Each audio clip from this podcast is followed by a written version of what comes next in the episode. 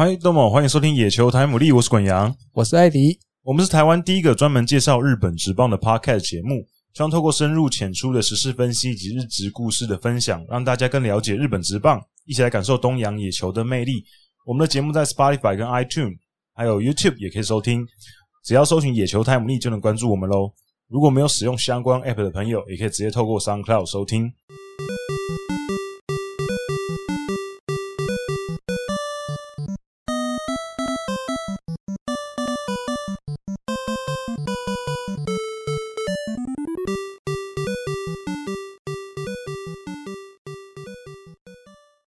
节目开始前呢，还是想要提醒大家一下，我们野球台姆利的募资计划，而不是募资计划，订阅计划，订阅计划，对，还在持续当中。那连接会放在我们下面的资讯栏。那想要支持我们的朋友呢，也可以呃多多支持我们。那以自己可以 可以可以负担的范围，对，可以负担的范围。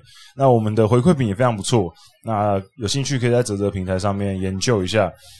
那哦，还有想要呼吁一下，就是、呃、虽然我们的。频道呢，在 YouTube 跟 SoundCloud 都可以听啊。可是如果方便的话，如果你是使用 Apple 的手机，那我们会比较建议你用 Apple Podcast 的这个 App 来听。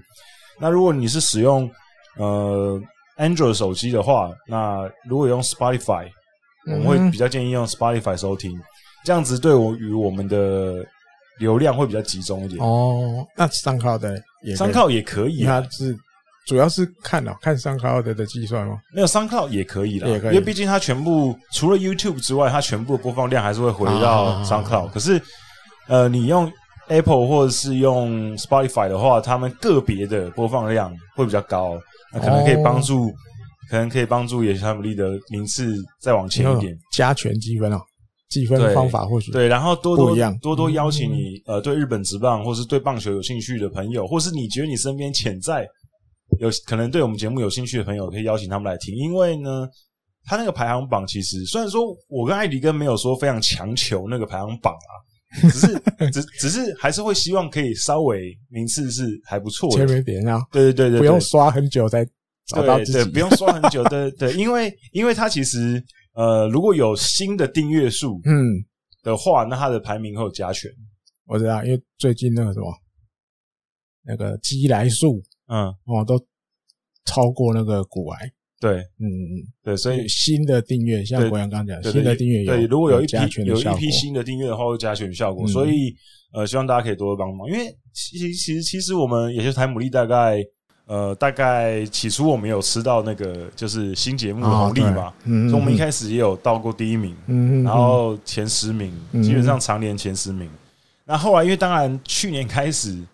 呃，体育类的 podcast 就越来越多了，雨后春笋般的出现，嗯、所以我们基本上就一直，尤其是出来的又都是很大咖的，哦、比如说像什么真宫啊，然后奎哥啊，哦、对对对，然后项目也是比我们热门的，比如说跑步，大家接触比较多，或是篮球比较多。嗯、那日本职棒相对我们是比较小众一点的，所以我们就被往后挤了嘛。那我觉得也也很正常，毕竟毕、嗯、竟像奎哥他们声量本来就比较大，那所以我觉得很正常。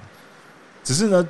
最近半年开始，我觉得有点，基本上我们最近一年吧，嗯，我们基本上都维持在二十五名左右，差不多吧。我我们连二十名上面都很少进去了，偶尔，偶就是比如说我们新新发集数的时候，可能会进去十九名或十八名。对，然后过几天又掉下来，又回到原位。我们已经很久很久很久很久很久没有进前十名了。啊，上一次进前进前十名的时候是淑芳姐那一集的时候，那一集变了一下。对，淑芳姐那一集的时候变到第十名。啊哈，对，所以虽然说没有强求，可是还是希望我们的节目有更多人收听啊。所以如果大家可以愿意帮我们推广的话，当然是我们会非常开心。好，那。马上进入今天的主题。那今天的主题总共有三个。那讲完之后，我们会把我们的再缓一还。之前说，之前说听众信箱要回答的问题，今天会回答。好，那今天的主题第一个应该是上礼拜大家最关注的日本职棒的消息。大概所有体育类的都关注了吧？甚至不是体育类的，也不是体育类有关注的。就很多人对这种题材会有兴趣啊，啊这种题材有兴趣。对，毕竟这种新三色的东西，对不对？这这算哦，这新三都不是，又不新又不三又不四啊，有血味，有流量，可能有有有流量的内容，大家都会有兴趣嘛。嗯、那尤其是因为这个问题的关系，就开始有些人会开始讨论说，哎、欸。日本的就是社团文化跟他们社团，然后体育社团的文化。啊，体育。或者是社会的文化嘛，就是长长辈跟后辈之间的关系。那听到这边大家都知道，就是中田翔打人的事情。那其实呢，其实如果你有长期关注日本职棒，尤其是如果你有多稍微关注一点日本火腿的话，你就知道，其实中田翔他的个性就是一个。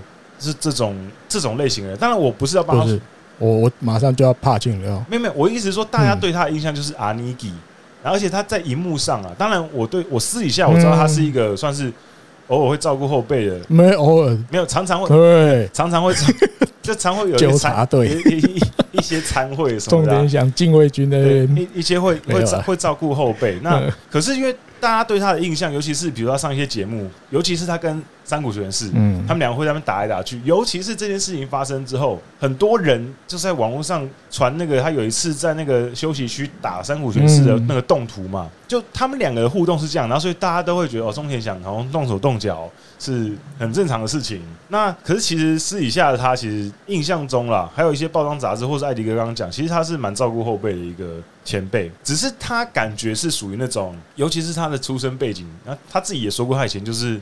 加九嘛，以前就是小流氓，再加上他的他读的大阪桐荫高，就是属于那种学长学弟制比较重的学校，所以他可能就觉得这一套他其实是很习惯的。可是我们之前节目上也有聊到很多次，就是其实有很多年轻的选手比较不吃这一套的，就比较也不是说他们不尊重前辈，只是他们比较不喜欢这种感觉。那只能说这一次。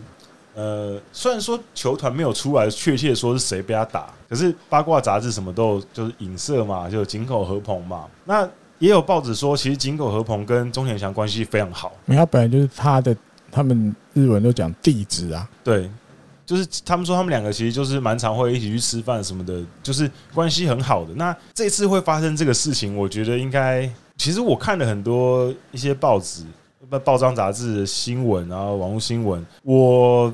不太确定他是踩到了什么红线，艾迪，跟你想一想，表达一下你的看法。要表达，从头开始讲，不然我会乱讲。好，好，好，因为想先，我怕有人不知道了，好不好？嗯，先叙述一下八月四号的比赛。对，赛前跟横滨的比赛。对，那在韩馆嘛，哈。对，那一如往常哦，大家都就是这些练球、赛前练习什么什么都 OK。然后进去休息室里面之后。发生了这个事件，那据那个球团社长出来讲，他是就跟一般一样，大家就是在那边嘻嘻哈哈、打打闹闹。但是突然这个 A 选手，啊，虽然八卦杂志讲的就是井口和彭投手，对，然后我们就不一定嘛，因为这球团也没有要公布是谁了，对，我们就讲 A 选手，A 选手，大家一样就跟中田翔待在这边，可能也是嘻嘻哈哈呢，但是突然可能他讲了一句一句话。可能我觉得是戳到钟点祥那个点，所以钟点祥就据八卦杂志讲，一拳之后再推一下，嗯，那至于是多大力，这当然见仁见智。好，那八卦杂志写，因为被推了一下之后就有点站不住，所以后来有后面去撞到后面的可能墙壁还是栏杆之类的，嗯，所以就像后来写有一点点脑震荡，轻微脑震荡的症状。那但是他也没有去看医生，对，啊，因为后来过了几天之后没有什么问题，他甚至后来好像隔两天就又有登板，所以目前看起来应该身体状况都没什么问题。嗯，所以你回到刚刚刚滚阳讲的，我觉得这其实就是一个可能在这个球队里的日常事件，嗯，他们就是会这样一直打打闹闹打打闹闹，只是这一次金口和朋到底。讲了什么话？真的真的戳到钟林祥那个点，所以他可能出手比较大力啊。对，我觉得大概是这种情况了。嗯，那你你要问我，我觉得整件事情其实球团应该是要负最大的责任。嗯，那因为这个这个球队其实本来就可能比较自由，对，比较自由一点。这么多年来，我们也看到钟点祥很多很多这样的片段，甚至影片，嗯，大家都不觉得有什么，甚至大家其实都觉得是好像一个欢乐的影片在看，对，好像我们都在看。看那个什么哆啦 A 梦的漫画里面，看到胖虎又在欺负大雄的那种感觉而已。嗯，这么多年来都这样嘛。嗯，那演变到这一次，可能真的出手重了。好，那金口和捧啊，没有 A 选手 有有去跟球团报告了这样的事情，那球团当然就要出来处理了。我觉得是这样，突然一定就要出来处理。那现在当然就是处理，基本上就是无期限的停赛。对，好，一军、二军的比赛都一样。那你换个说法，就是基本上这阵子你就是连球衣都不能穿。我们要给你赚钱，你就是在家里自己好好反省。他那一场比赛听说是比赛没结束就叫他回家。第一打一第一局吧，打一个打，他打了一个，我记得是四十安打，后来回来得分。嗯，他因为上一集对公培信看到这样子，然后医生监督被访问，他会说：“哦，没有啊，就是啊，有很多事情啊，有点困扰。”所以我们直觉联想，那个时候会觉得：“哦，是不是？”受伤，那个旧伤又复发了，因为他滑回本垒，可能又稍微蹬到屁股啊、腰椎什么的。就换你到十一号，哦，原来不是。嗯那球团的说法是因为球团知道这件事，他要调查。对。那当下因为比赛已经要开始了，对，所以那就先不动，嗯，都照一切照正常上去比。那大概就是第一个打席完了之后，球团大概基本上了解啊，确实。刚刚赛前在里面发生了这样的事情，嗯，所以好，那你就给我下来，嗯，那后来就把他送回去札幌，你在家里好好待着，嗯，对。可是调查，我是觉得调查调查了七天嘛，对，八月四号发生的，十一号才正式跟大家讲，对对，所以这个其实我觉得也有一点点，因为大家不免会讨论啊，啊，你看这这种选手，你看留着要干嘛？就炒鱿鱼啦，解雇啊。对啊，另外一种说法就是交易掉啦，这种东西主要这种讲难听点，好像祸害一样留在你队上，什么什么好处，就把它交易了。对，确实是蛮多人这样子讲，这衍生出来的，只是大家我觉得冷静下来想，因为但百分之百出手的人绝对是错。对，没有没有什么好哀哀叫，没有要帮中田祥讲话的意思。你打人就是不对，出手就是不对。对，只是这个你要说陋习，在这个球队，我觉得也已久了。嗯，也不管是球团或者是，其实其实之前节目上，我记得我们好像就有讨论过类似的问题，就是我我不太确定啦，我应该是有讲过，就是我看钟田翔跟山谷全嗣的相处方式，那个方式其实是蛮容易出事的相处方式，就是山谷全是可以接受，因为他的个性，他可能觉得完全可以接受，可是放在别人身上，也许就是霸凌，就是那个其实是因人而异的。对，所以我我我我我有点忘记我是哪里说过，我就觉得这个相处模式其实呃仅限于他们两个人，就是我觉得其实都不行。正常来讲，对，本来就都不行。对，所以其实都不行。可是因为三谷全是 OK，所以大家也觉得好像就是像艾迪哥刚讲的，就是季安欺负大雄一样，大家觉得就很好笑，因为反正三谷全是。也都是这样跟他嘻嘻哈哈闹，然后也有时候也会呛他这样子，跟大雄一样，所以大家就把他当做一个喜剧看待。可是如果你冷静下来看，其实就是霸凌，很像霸凌那个那个相处方式。嗯，因为正常来讲，你本来其实嗯好，就像国阳讲的，不要不要举三国全势的例子。嗯，我记得去年球季吧，还是今年我忘了，他们一样在朝阳巨蛋的那个那个板凳区坐着嘛。钟田祥突然，因为他。左手边坐那个通口龙之介，嗯，他也是突然就一巴掌就过去，通口龙之介还吓一跳那种感觉。我记得我还有 po 在我的那个四十一番，因为其实我是不太想讲这个立场，嗯，我觉得这么多年来，但球迷们或许我讲间接就好了，多少间接让这件事情一直在那里存在着。但我觉得主要是球团或者是监督教练们没有去管这件事情啊，就是他们可能也没想到会这么严重啦。嗯，那这件事情其实你最好的方法就是通通不要有。对，那既然发生的，当然球团选择出来就是公布出来给大家知道，我觉得也不是坏事，因为我相信日本职棒这么多年，对我我其实你有更多绝对没有，就是他从头到尾都没有让你知道的事情。对，其实我觉得对于球团公布这件事情，我其实是给予肯定啊，至少他没有完全就是藏起来不让他就盖掉嘛，因为当事人 A 选手据报道里面也没有要讲啊，对他就是球团是这样讲，他并没有想要把事情闹大。他只是报告这件事情，对，他只是报告了这件事情，但是球团决定。但你就像我前面讲，你也花了七天，但他是说他把所有当事都有看到的人全部问清楚一遍。嗯，那我我就觉得花了七天，这基本上就已经扯到危机处理吧。我觉得球团要，嗯，他们到底要怎么来处理这件事？对，对，因为你说。像刚刚滚阳局的那个影片，他在一样，我记得也是早晚巨大的板凳区，他直接这样推下去，对，推三股全是。我看到那画面，就觉得就是真的太狠了吧？就是在霸凌他，对，你就是在在欺负人家的感觉啊！只是这件事情到底过去这么长时间以来，或许球团或监督也都有提醒过钟点祥，请你可能不要再这样，不要再这样。那但是有没有效果？至少。到八月十四号以来，看起来是没有效果嘛？对，他还是怎么讲？那个个性，我觉得没有办法改啊。对，阿尼基的个性。对，阿尼基在你要真的讲，他大哥他会照顾你们，没有错。可是他也要欺负你们。我觉得不是欺负，那就是一个 他这没有，就是他喜欢弄你嘛，他就喜欢弄你。因为我是大哥，你是小弟们，所以我过去我就要拍一下你，我弄一下你，我弄一下你，然后你如果因为。有一些 OB 哦，比如说森本希哲，还有比较没关的，最诶，昨天才播的吧？立源降生，嗯，森本希哲是在推特，立源降生是在他的 YouTube 影片，嗯，他们其实都有一个点，他们都想要理清楚那个那个当下 A 选手到底说了什么话会戳到重点上，嗯，他们觉得这也是一个重点，重点对啊，当然据。那个那个球团社长的说法是，A 选手他以他们调查的结果，A 选手并没有错。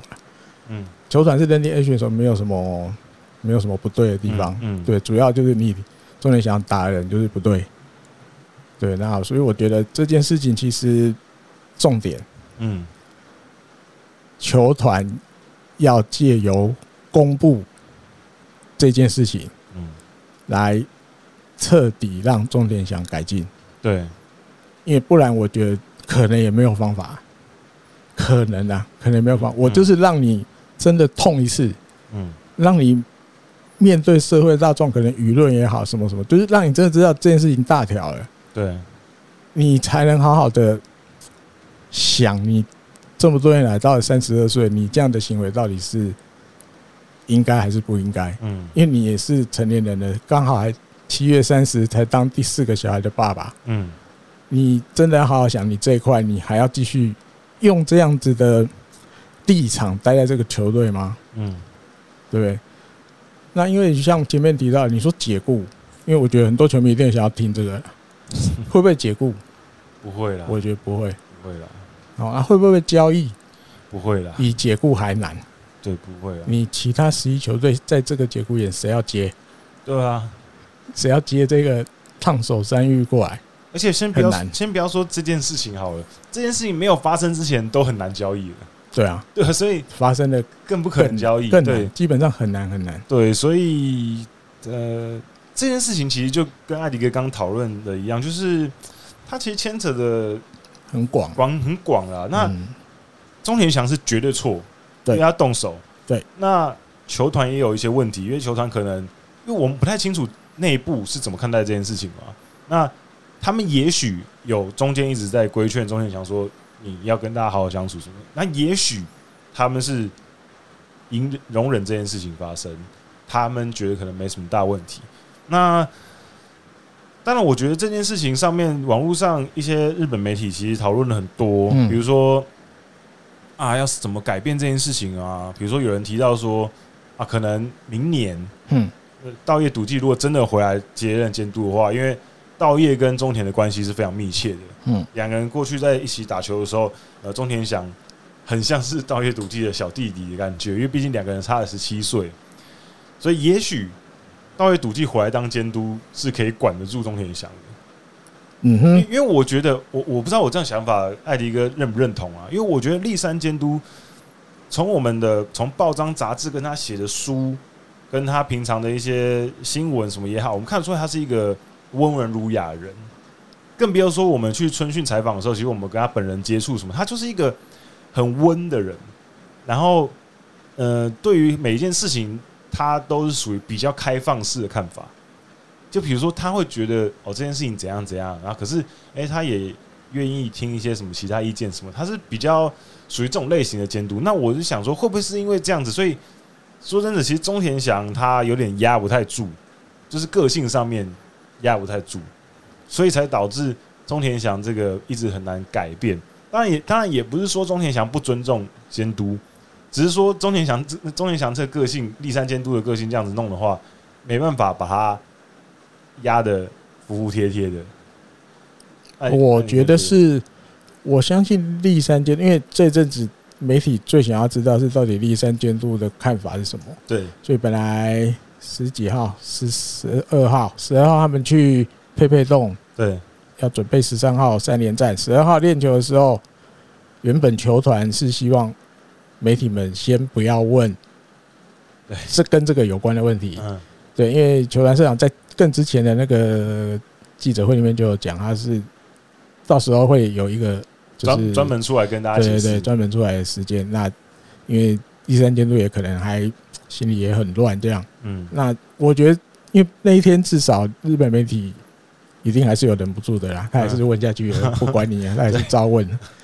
所以第三监督意思就是说，因为你要他现在这个时间点说什么，他其实也不知道。对，那他。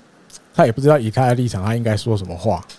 我的解读是，他感觉讲什么都不是。我的解读是，中田翔这段这么长的时间，就跟大家看的一样，这些东西，这些跟队友的互动，第三监督不会不知道。对，那可能这么长的时间以来，大家都是用一个，嗯，你大概也就是这样的，就这样的啦。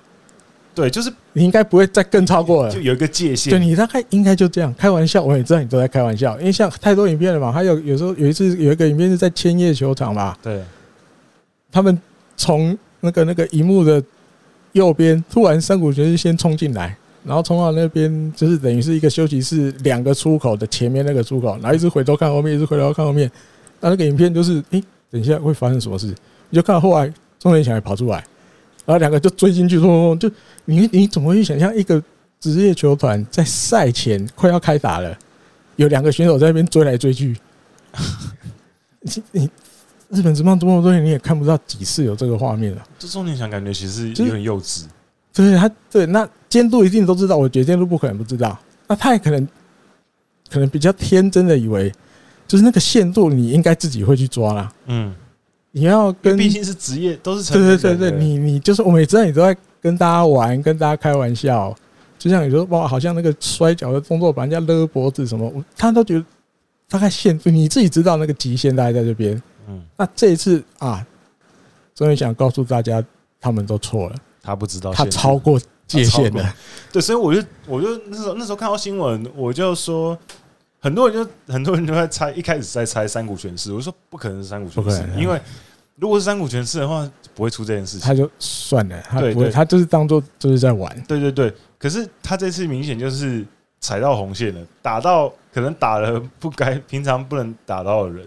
有没有这个这个 A 选手本来就跟他好来好去的，有以我记得他也有闹过，他以前我有好像有印象，我看过。对，就可能这次也超过那个 A 选手可以接受超过了，因为又可能。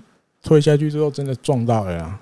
对啊，你如果说 over，你你如果说平常就是像哎拍一下后脑勺，或者这样子，对对对，稍微弄一下你顶一下你，你可能就没事。对，可这次就可能真的出拳了，真的那个力量可能就没对啊，就是所以那些 OB 像刚刚忘了讲那个森本希哲，他在他的推特就是讲，就是在他还没有完全了解整件事情来龙去脉之前，他不会去架，对他不要去先说什么，因为大家会觉得，因为我觉得。这些人都是比我们还更长期认识中田祥，对，就像还有一些另外更老的 OB，他们也出来讲，连那个那么老的都是那退休三四十年以上的，因为他们每一个人的说法几乎都一样，就是因为他们这些 OB 有时候春训都还是会回去对看看大家，或者是你来到我这边打球，就是他住的当地打球，他也会去看。嗯，每一个人都是说，甚至我记得有一个我忘记名字，他说他其实站在很旁边，很不起眼的地方。嗯，但是钟天祥发现到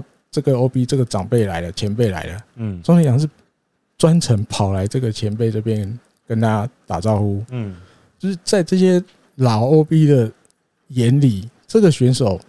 虽然动手就是不对，但是他相信这个这个人本质没有那么坏，嗯，不然你不会连打招呼都专程跑过来，对。而且我其实并没有跟你有多大的交集过，对，哦，所以这个东西其实我觉得重点就是钟天祥的个性啊，嗯，他会玩玩玩玩过头，啊，或者是就像森本希也讲的，那到底哦。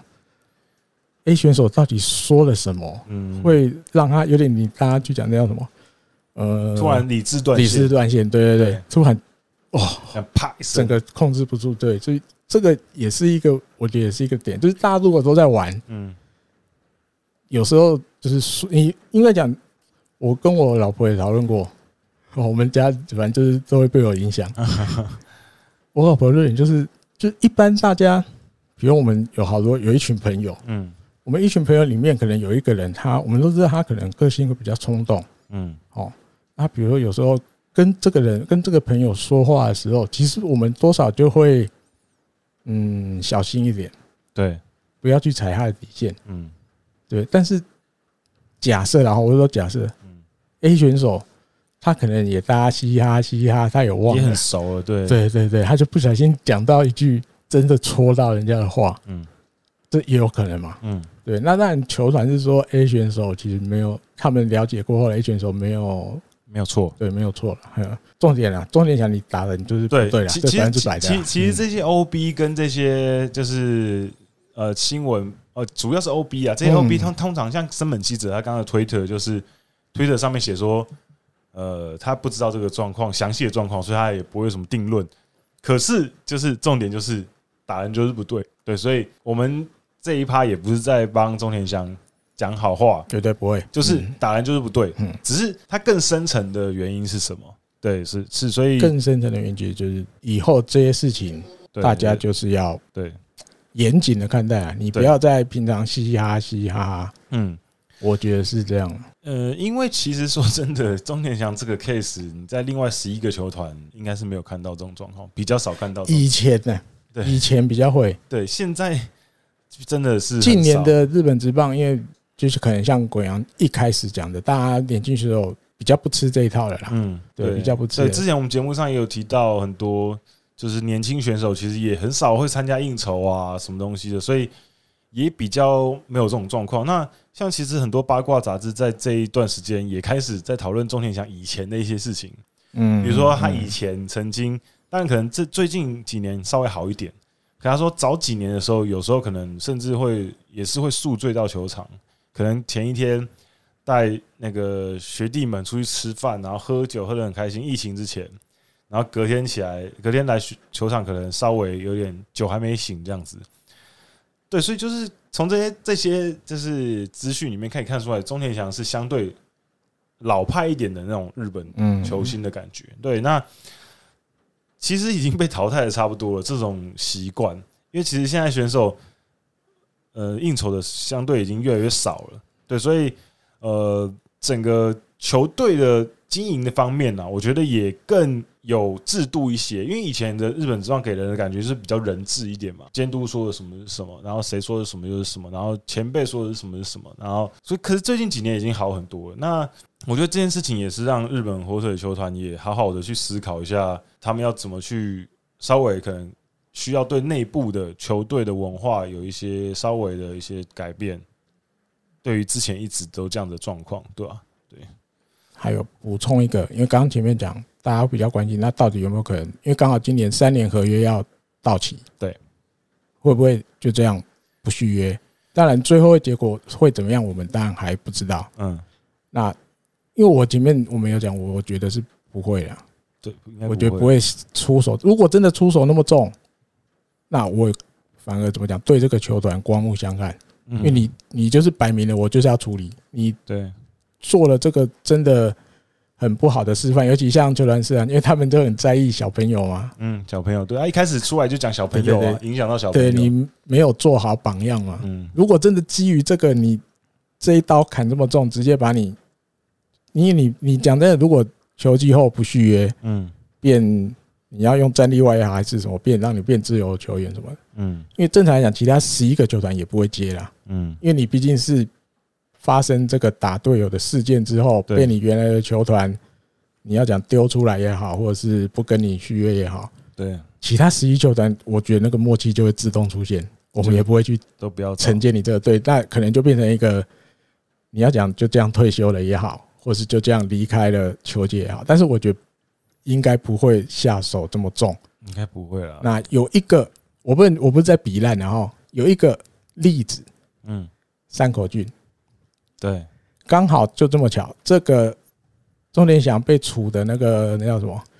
也就是引用在这个野球协约里面，对那个规则，刚好跟山口俊当年当年他喝酒喝醉酒，对，然后去，呃，先在喝酒那边好像就闹了一下，对，后来被送去医院，又好像打破人家医院的大门的玻璃，对，好像跟警备员有出手打，对，那个。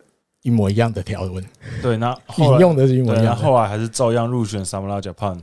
嗯，就我记得有竞赛个几场，对，这是，可是至少就让他们知道这件事情的严重性了。嗯，那因为山口俊其实被处罚完回来之后，大家有有目共睹，变得强很多，就是就比较皮绷紧、皮绷紧一点的。对对，所以接下来我觉得啦，我觉得或许有一个时机到了之后。嗯钟念祥可能会出来讲一下话，对，开记者会正式跟大家道歉道歉。我觉得照以前的这个你要怎么讲？SOP 对 SOP 来讲，对应该会有一个这样的，应该是等，应该是要稍微等这个风头稍微再过一点，对，再过一点点，对，那可能就但是哦，这段可能两个礼拜沉淀，我有好好的反省自己。我现在出来开记者会跟大家正式，因为钟念祥自己也有说。完全都是他的错嘛？因为我说说他有，他有对他有讲，对，就是完全都是我。球团那边，球团是这样讲的，对，同样一个记者会里面讲，他有说就是都是我的错，因为我有出手打他。嗯，所以你一个时间之后了，我觉得应该是，因为不太可能说，因为我也不开记者会，因为然后就默默的回来了，也不可能这样，你交代也交代不过去，应该不可能的。应真的应该会有一个记者会，对，正式出来跟大家道歉鞠躬。嗯，那之后对，再看他的表现。那当然前面。滚阳提的那个点，我觉得这是一应该已经是最后一步了。对，如果稻叶笃纪接了日本回的监督，对，那就看稻叶笃纪就是有没有办法压得住他。嗯，好，那因为以前两个都是选手的时候，大叶笃纪就像一个大哥哥的角色。对，钟连祥就是他的小，他会听他。对，钟连祥会听他的劝告也好，或者是给他的一些一些稍微有点点责难。嗯，我记得有一次就是反正就是跑垒不认真，因为。大叶笃纪的那个类似座右铭，嗯，全力疾走，嗯，就是你不管打什么球，冲天炮也好，滚地滚地球也好，你跑一点就是全力跑，嗯，因为大家知道钟连祥有时候就他就没有不想要全力跑，对，所以他曾经也为了这个东西刁过他，嗯，那他会听，嗯，对，所以如果没有解雇，也没有被交易，稻叶稻叶笃纪最后接了日本回来监督，我觉得这就是最后一步了，对。再管不住，应该就没有，也不用管了。再管不住，应该也就三十，差不多也可以退休了。因为网网络上，当然有些球迷会说：“啊，反正今年冬天，反正今年冬天想打这么烂，嗯，那就合约又到期了，顺顺便把它处理掉，然后好像又能博取一些好的名声，比如说哦，他做错事，所以我们就不要他。然后一方面就是反正也不太算是战力的，对。可是我觉得这个其实也不成立，因为。他其实也不能说他没有战力，就是他就是今年他只要正常的话，还是一定有战力，战力对吧？所以应该是不可能会离开，不太可能的。对对，绝大部分的这些曾经打过日本职棒的人，我目前看到的没有一个人说他走定了，没有，因为因为连八卦杂志都都在讨论道彦能不能压住他这件事情，就是明年的事情，就是明年的事情，所以连八卦杂志都不觉得他会走了。就有一些有讲到是不是解雇或者是交易，他后面用的也是一个问句而已嘛。对，很难呐。他不是用一个什么啊决定的基，对，什么什么不是，他也是保，因为你真的不知道球团在想什么。对，球团当然有可能这个大刀就砍下去。嗯，那这也是我们看日本职棒这么多年来，你很少会遇到的情况，就是真的发生这种事。你看啊，再讲一个佐藤龙士，等一下下一趴就出这个名字要出来。对，佐藤龙士去年在西武跟向内城的那个事情，诶。那种速限八十九开到一百四十九，对。哎，我而且我记得是开车的是佐藤龙士，对，开车的是他。乡内城跟巴克的这个咚啊个打了，吹了，错了，一八十九速限的开到一四九，但是最后被起诉嘛，嗯，起诉三个月，缓刑两年。对，你换个角度讲，佐藤龙是其实现在还在缓刑期间哦。对，但是他。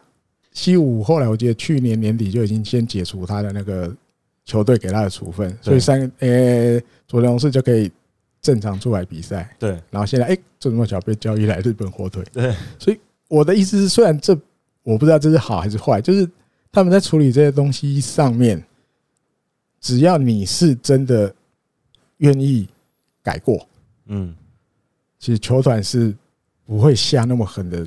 那个、那个、那个手下去啊，我觉得是这样，很少这么狠，对啊，通通常不会啦，通常不会出那么狠，但也有啦，比如说罗德那个不伦的那个 婚外情的那个，那个就比较狠，没有那个是真的太夸张了。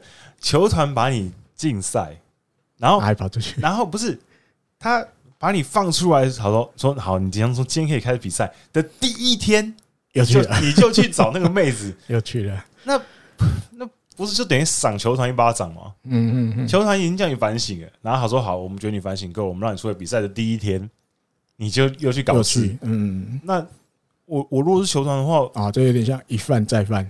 对，那那如果我是球团的立场的话，我若我若不把你弄走的话，我以后要怎么管理选手？嗯嗯，反正大家都不要听我的啊，反正球团就会一直容忍啊。所以我觉得那个。那一名选手，我觉得就是钦点的特殊特殊，这是自自己自找的。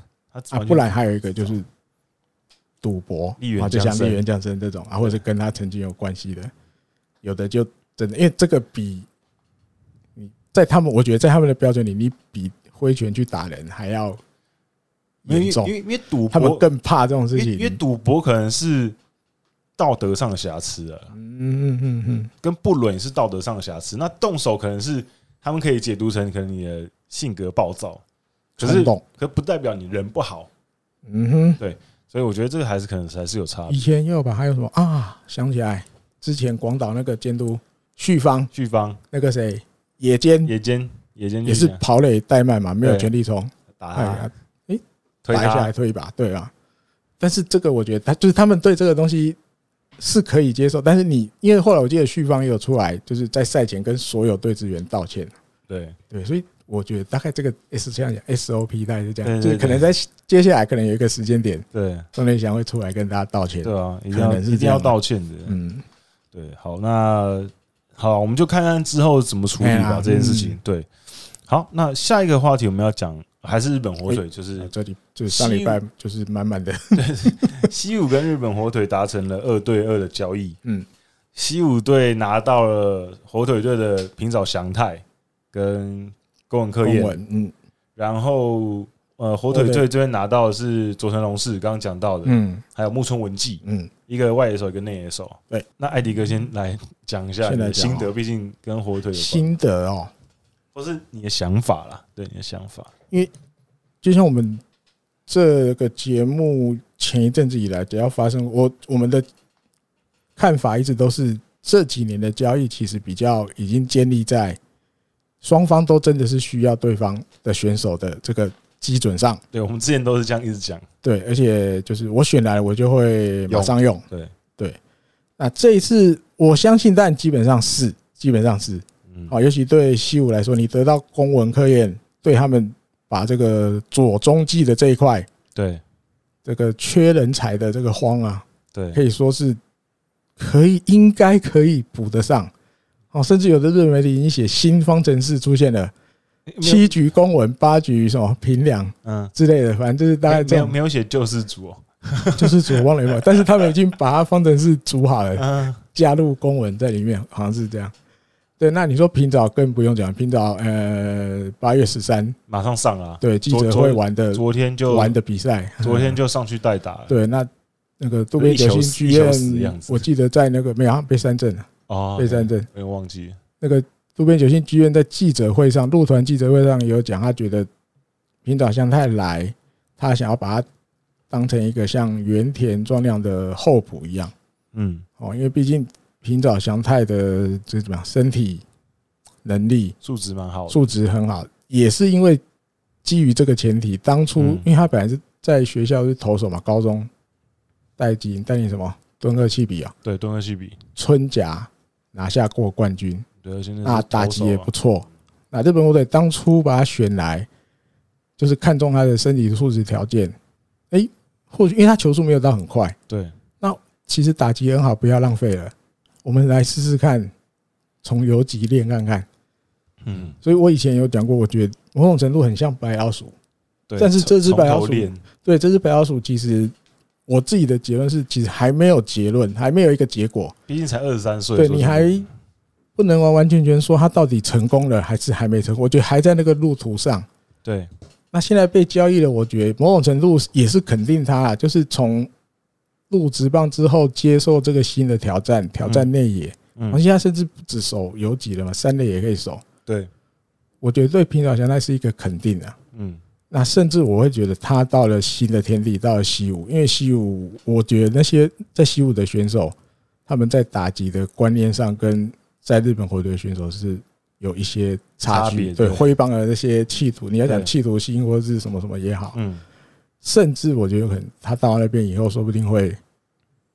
大放异彩，对，可能在日本我只会被框在那个架子里面。嗯，到了那边可能一些急求观念或者是什么什么，完全如果有一些新的那个想法出来之后，他可能会整个爆发也说不定。我觉得啦，说不定真的有机会。嗯啊，公文就是很简单嘛，因为这边其实有一点点没位置啊，有一点点。嗯，左头也。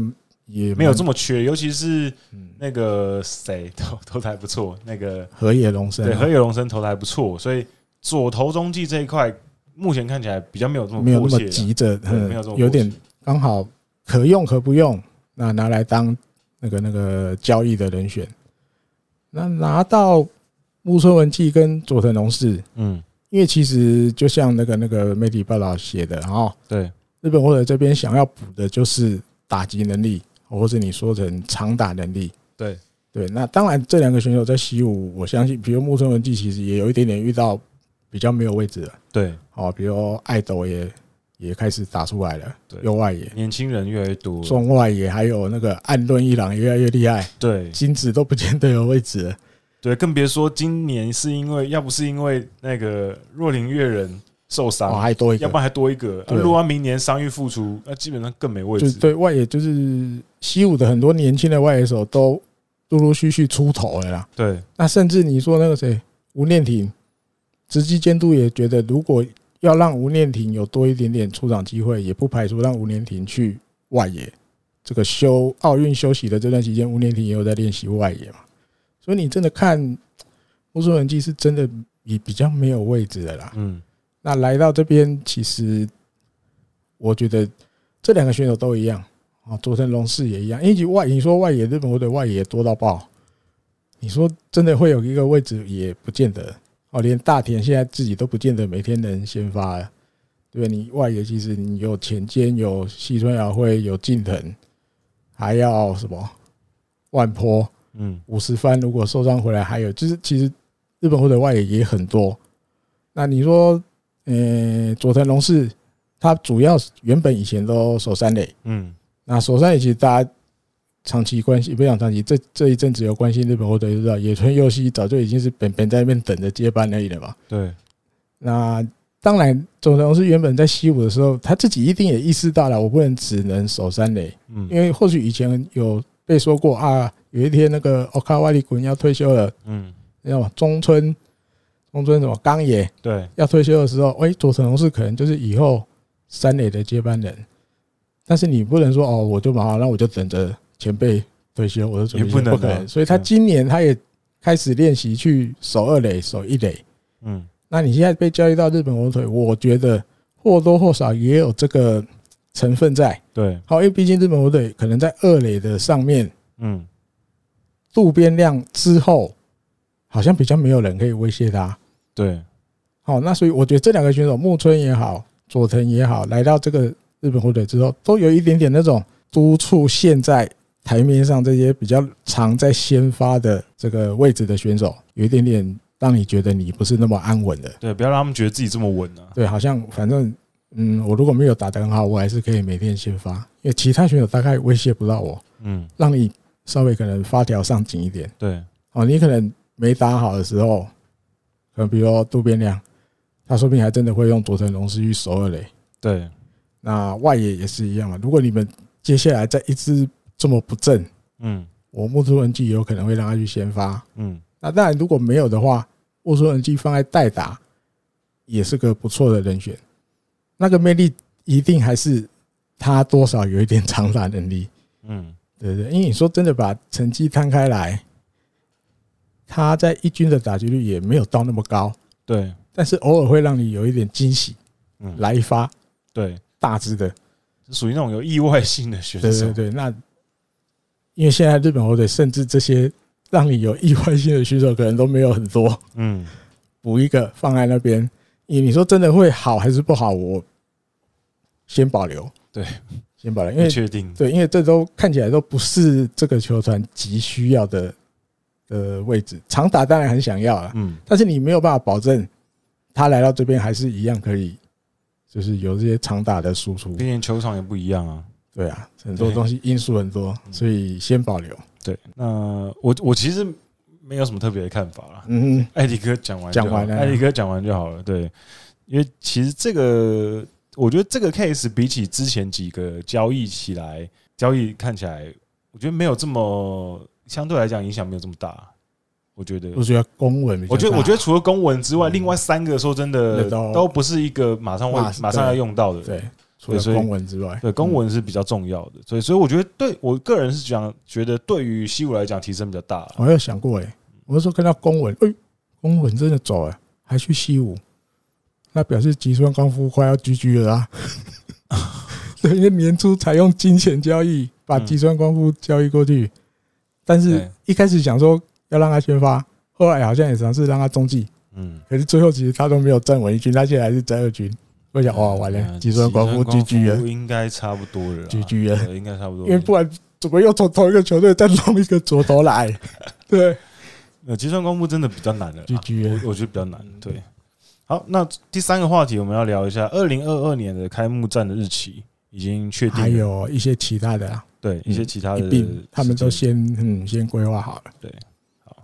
就是明年的大纲呢，主要是三月二十五号开幕，两联盟一起开幕，同时对。然后呢，十月八号开始是高潮赛，对。然后日本一系列是十月二十二号，嗯，对。那因为今年奥运的关系，所以整个行程是比较不一样的。对对对。那明年开始的话，就会呃相对正常一点，应该啦，会比较正常。嗯，应该啦，没有别的。影响的因素了吧？呃，嗯，应该没有吧？你说疫情吗？不会啦，都现在都有知道有对应的方法，顶多就是无观课嘛。对对对对对，嗯，确定。然后就是目前就是这样决定。那呃，我觉得希望啦，希望就是明年的整个球季可以尽量的恢复正常，因为嗯，我也也好久没有就是。听到日本职棒球场，然后有球迷在唱应援歌，是啊，好久没有了，就是甚至已经有点忘记那是什么感觉了。嗯，对，所以真的是蛮蛮希望可以呃赶快恢复正常。那当然疫情的关系，我们没办法强求了。嗯哼哼，还有两个，还有两个日期，嗯，一个是那个明年的凤凰联盟，对，十月十一到十一月一号，嗯，对，就跟以前差不多，十月。每十月没多久就开始，还有那个 try out，对，try out 要十二月八号，嗯。嗯，这是目前先公布的时程，对，基本上如果没有太大的意外，就就是这样定下来了，嗯，对。好，那这个其实很快就跟大家告知一下，分享一下。对，嗯，好，那讲完今天的主题之后，要进入今天应该是篇幅比较长的部分，就是我们的还债时间。对，还债时间。对，听众信箱时间。那听众信箱的第一个问题，我们先来聊一下林奇拉的问题。啊哈，OK。对，林奇拉的问题是，我看一下他写他写什么，甲子园的，对，对对对。呃，林奇拉的问题是，呃，上一次节目提到下甲。让我想起有关甲子园的都市传说，一个是宽广的外野是为了不让高中生太容易打出全垒打，让他们轻易的觉得自己有能力挑战直棒；另一个传说是甲子园里面住了魔物，实况野球也拿这个梗来玩。那上网找了说法，可是找不到出出处，想想问一下这个说法的起源。还有就是肯德基爷爷的诅咒，可是这跟甲子园关系不大。那除了甲子园之外，其他球场有没有有趣的都市传说？那球员隐退之后的第二春，有些选手本来就不想打直棒，像岸孝之是打算去上班，被拐进直棒。那有没有哪些知名选手本来也没有要进职棒念头，可是后来被拐进来？那最后优质节目值得推荐，谢谢各位。呃，第一个问题，都市传说的部分。你说的第一个就是宽宽广的外野是为了不让高中生太容易挤出全垒打，让他们觉得轻易有能力挑战职棒，这个是绝对错误的。因为甲子园球场盖的时候甚至没有职棒，学生棒球打了好几年之后才有职棒的，所以这个说法是完全不成立的，根本就是无稽之谈。不会因为对对对对，不会因为是让他们难以打出全垒打，所以而且更何况如果要难的话，应该强制他们打木棒啊。他们用更难，对他们用铝棒其实相对简单的。对，还有一个啦，还有一个一九好像是吧，一九八零一九九零，嗯，对，比较年纪跟我相仿的球迷应该有印象。以前甲子园有幸运地带，我一记得应该可以这样翻，他在外野是有铁丝网的，嗯，等于他其实那个时候的全垒打是比现在还要短，嗯，现在的全垒打墙当然还在，但它它有多围了一个铁丝网的那个区域，等于你。有点像现在看到的佩佩洞，或者是罗德的那个球场，它全垒打墙其实有一点点往前推的感觉，因为多了那个铁丝网。对，所以你说架这个，其实他那时候就算甲子园在打的时候下甲在打，他也没有把那个铁丝网拆掉，嗯，还是在。对，所以你说是为了不让他们太容易打全垒打，我觉得应该没有，应该没有，应该没有。对，好，然后有关魔物魔物的。其实这个东西哈，就是呃，日本那边其实也有人讨论。我看到有专门的日本大学生做相关的小论文。哎呦，论文用这个小论文，就是小论文啊，不是大论文，小论文。然后就是讨论说甲子园的魔物。嗯哼，那其实这个东西的出来的理由，我出处其实有点不可考了。嗯嗯，你不知道它确切是从什么时候开始出来的。那呃，我自己归咎。就是从我这几年看日本职棒开始，我关注日本高中棒球，我自己呃归纳出一个我觉得的甲子园魔物的一个东西，一个会让大家觉得这样子的原因啊。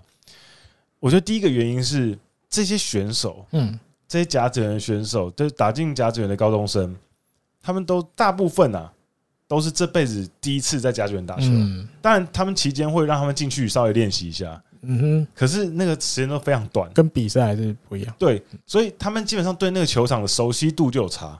嗯，而且他们应该绝大部分的选手啦，我我只能说绝大部分。那有些比较顶顶尖的高中，可能有些蛮大球场的打球经验。一般的高中生基本上都这辈子第一次在这么大的球场打球。嗯哼，而且第一次在这么多观众的目光下打球。嗯，然后再加上他们是高中生。他们的球技说真的也没有这么稳定，嗯哼，所以我觉得就是这个，其实我刚刚讲那些原因都是构成他们很容易发生奇怪失误的原因，嗯嗯嗯，因为他本来压力就很大，从来没有在几万个人面前打过球，而且这球场我不熟，对，所以又在高压状况下，我觉得发生失误是非常正常的事情，又是高中生嘛，那这是我我觉得啦，就是因为这个关系，所以让大家觉得哦。有甲子园魔物这东西，那只是因为刚刚有几个很有记忆点的事件，嗯，发生了非常重大的失误，然后让大家觉得哇，好像真的有一个魔物存在。那我刚刚讲的那个小论文呢，他那个呃作者有去访问了几个，他好像访问了几百个，就是球迷，然后有男有女，然后问他们说，呃，你们觉得甲子园吸引你的地方有哪一些点？然后我现在跟大家讲一个排名的顺序。排名哦，男性方面觉得他们对于甲子园觉得最最吸引他们的地方，最高的那个是，呃，两边很激烈的对决，然后一些逆转的戏码，他们觉得是对他们印象最深刻的。那女生也是，这个是两边都是最高的分布，然后。男生第二高的跟女生就不一样了。男生最第二高的就是一战定胜负的这个赛制，男生觉得这个是他们印象很深刻的。那女生第二高的是他们觉得这一群高中生打球很有青春感，可能就一堆小弟弟这样子。嗯。那男生第三高的呢是都道县府之间的对抗哦，他们觉得这个他们很喜欢。那这个也是女生的，这是女生的第二名。对，然后女生的第三名是那个一战定生死的。然后呢，刚中中间还有很多啊，还有一些什么，比如说他们会觉得哦，这个一个 team work 的感觉，他们觉得这种很青春啊。然后还有一些就是比如说呃，在四合当中，比如说一路打上去，从一回战、二回战上去，然后一路看到球员的成长，他们觉得这个很吸引他们。那从这边可以看得出来，就是逆转，大家其实是印象非常深刻的。对，那这个也是甲子园魔物会一直口口相传的原因，就是因为大家记得那些逆转的戏码嘛。嗯，那我还有看到另外一个人研究出来的，他想要用数据的方式去呈现甲子园的魔物这东西到底存不存在？哦，那他有定义出，对，他有定义出一个甲子园魔物的定义。哎呦，就是何谓魔物出现的时候呢？嗯哼，它有它有三，它有三，它有三三个定义。第一个定义，七局一出局没有跑者之后逆转的比赛哦。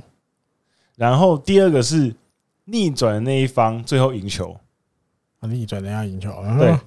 然后第三个是逆转的那一方呢，他们从逆转开始的那一刹那开始。每一个出局数平均得分要超过零点八分哦，算到这样，这零点八。对，那他他他有后面有解释，因为你们刚刚这样听下来，你们一定搞不清楚第三条到底在讲什么。嗯，他意思就是说，第三条的定义，他举个例子，就是比如说九局九局，对不对？九局没有人出局，嗯，然后一分差，然后最后逆转，不是打两分吗？嗯，所以他的意思是说，如果你是九局没人出局，打两分逆转。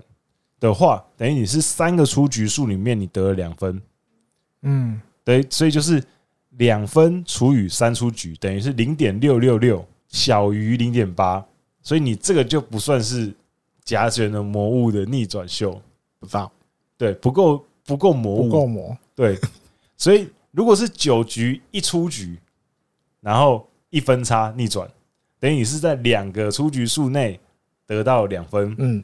那这个定义就对了，等于你每一个出局数得一分，超过零点八，所以就有符合甲卷的魔物。算了，对。那他整理出来，过去十年，过去十年符合这个甲子园的魔物的，就是出现的只有只有十一场比赛。过去十年，对，只有十一场比赛。那平均一年是平均一季，平均一个就是一年会有二点二场。哦，一比一届里面啊，对，对，所以二场让大家很嗨的这样。对，那他他抓的十年是二零零七年到二零一六年呢。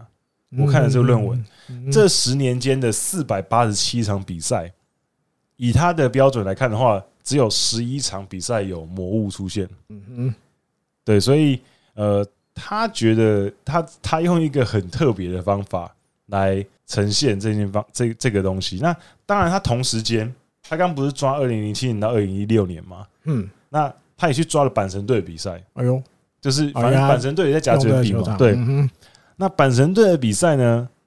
哎，反而蛮多的哦，在同一个时间点里面，阪神有发生过十五次符合他标准的逆转秀。对，所以比甲子园还要稍微再更多一点。对，稍微再多一点。对，所以呃。他这个是用一个很有趣的量化的方式去呈现魔物这个东西啊。嗯嗯。那可是我觉得，呃，我我个人觉得更更合理的方式，就是我更合理的解读方式，就是像我刚刚讲，其实高中选手本来就不稳定，对，所以很容易会发生这种状况。对啊，艾迪哥对魔物有没有什么想法？对啊，我不知道那个例子算不算魔物，但是我觉得某种程度也算。可是又跟滚阳刚提的稍微不一样，我觉得那个比较像。因为比赛很激烈，有的选手他又很投入在比赛，那种可能你可以讲成突然肾上腺素飙升。好，比如讲那个大家最常讲到甲子园最常经典的画面，那个叫神奇的 Baku Home，就是从外野把回传球传回来，两个两个学校忘了熊本宫跟谁忘记了，那那个外野手就是接到球之后，从还很远右外野的地方。他出手的时候丢的高高的，球就居然这样一路没有落地，咚咚咚咚进到捕手手道，然后把那个三垒要跑回来的跑者，他需要在前面，就是你全大家看那个球就觉得我不可能不可能，你这绝对传不到了，怎么可能传得到？你一定就是一定一个一个高飞先打就对方要得一分，可是没有，他接到球，球还传很高，还不是很平，嗯，传很高。没落地，这样进到捕手手道，然后还懊斗。我觉得这魔头也是，你就突然好像有一个，我觉得我把它解读成魔物，嗯，他帮你这个球，因为拉一条直线，你不落地，让你对。在那个 timing 还来得及，然后触杀人家要回本垒的跑者，就好像好像有有太神奇了，对，那所以他他们解释叫神奇的回传本垒啊，奇迹啊，奇迹的回传本，就是你大家觉得不可能的，这杀不到了，嗯，居然杀到了。对，那另外就是我觉得还有气氛，嗯，哦，气氛，尤其以前就是两哇，观众很多，应援团很多，嗯，大家都那个那个大家的那个管弦乐队，嗯，其实对这些学校来讲，除了棒球部打进甲子园之外，对，他们管弦乐队，甚至我还看过有的管弦乐队，其实他心里很感谢棒球部，嗯，因为让他们有机会。可以吹给大家听，演奏给大家听。嗯，那有的很多学校，他那个管弦乐队是有名到不行，对，或者他们吹出来的那个整齐度、气势，哦，就像很多人都把这些有一些曲子叫做魔曲啊。哦，魔曲就是那个音乐一下下来的时候，对方因为或许自己学校的这些选手可能平常有机会听到，比如他们在练习的时候就在吹了，哦，或许。又是另外一种心情，可能是啊，他知道这个是替我们自己在煎熬的，或许他被影响的程度比较小，或者是他反而是被激励。可是对对对面的那个学校敌对的学校来讲，哇塞，对方那个管乐队吹到这哦，吹到我们都 吹到心寒。对，好像我们以前打仗的话，打仗不是要先敲鼓，嗡嗡嗡嗡嗡，先把那个气势弄出来，然后就杀这样那种感觉，战鼓的样子。对，那前一阵子因为甲子园快快打，日本那边很多节目有时候都会做一些特辑。嗯，我又看到一个，他邀请了现在是也算蛮红的搞笑艺人团体两个，嗯，名字我熊熊忘了，他们是当年季美高校棒球队的，嗯，哦，那两个都讲，因为那时候他们季美高校还打进夏季啊，我记得是夏季甲子园，嗯，可他们两个都没有领到背号，就是二十个之外的，他们是在观众观众加油，对。对，替队友加油的，然后遇到那个智辩和歌山，嗯。啊，这边和歌山就有一个很名很有名的魔曲，嗯，叫什么？焦窟落谷，嗯，然后他们就在观众席听到了。我以前都是传说啊，都顶多从电视上听到，看比赛听到，我没有，我们这次在现场听到真正的在那边奏，嗯，他们都觉得哇，好恐怖，哇，全部的人这样一起唱那个啊，管弦乐队对方的管弦乐队一起奏这首歌的时候。他们都被吓到了，他们觉得哇，真的很恐怖，有那个那个气势，真的会让人觉得就是不寒而栗那种，真的会怕。嗯，然后说更好笑的是，因为他们后来输了，对，输了回去学校之后，一堆人通通上网 download 这首歌来听，已经听上瘾了，这么魔，这么魔，嘿，就听的时候忘不了，回去回去季美高校之后，大家继续 download 这首歌，这首曲子下来听。就是你听着听，好像就被那个魂被人家牵走了，你知道吗？对，所以这也是一种也是一种魔物吧？我觉得，虽然他们定义叫魔曲啊，曲子的曲，嗯，这也很有趣。就是你可能心里面也很很容易被影响，嗯，哦，这当然也可，你也可以解释成因为就是还不成熟啦，嗯，啊，只是这因素之一吧，会被影响，这也会导致就是有那种可能逆转的东西就会出来了，嗯嗯。好，那下一个是要问的问题是说隐退哦，不是。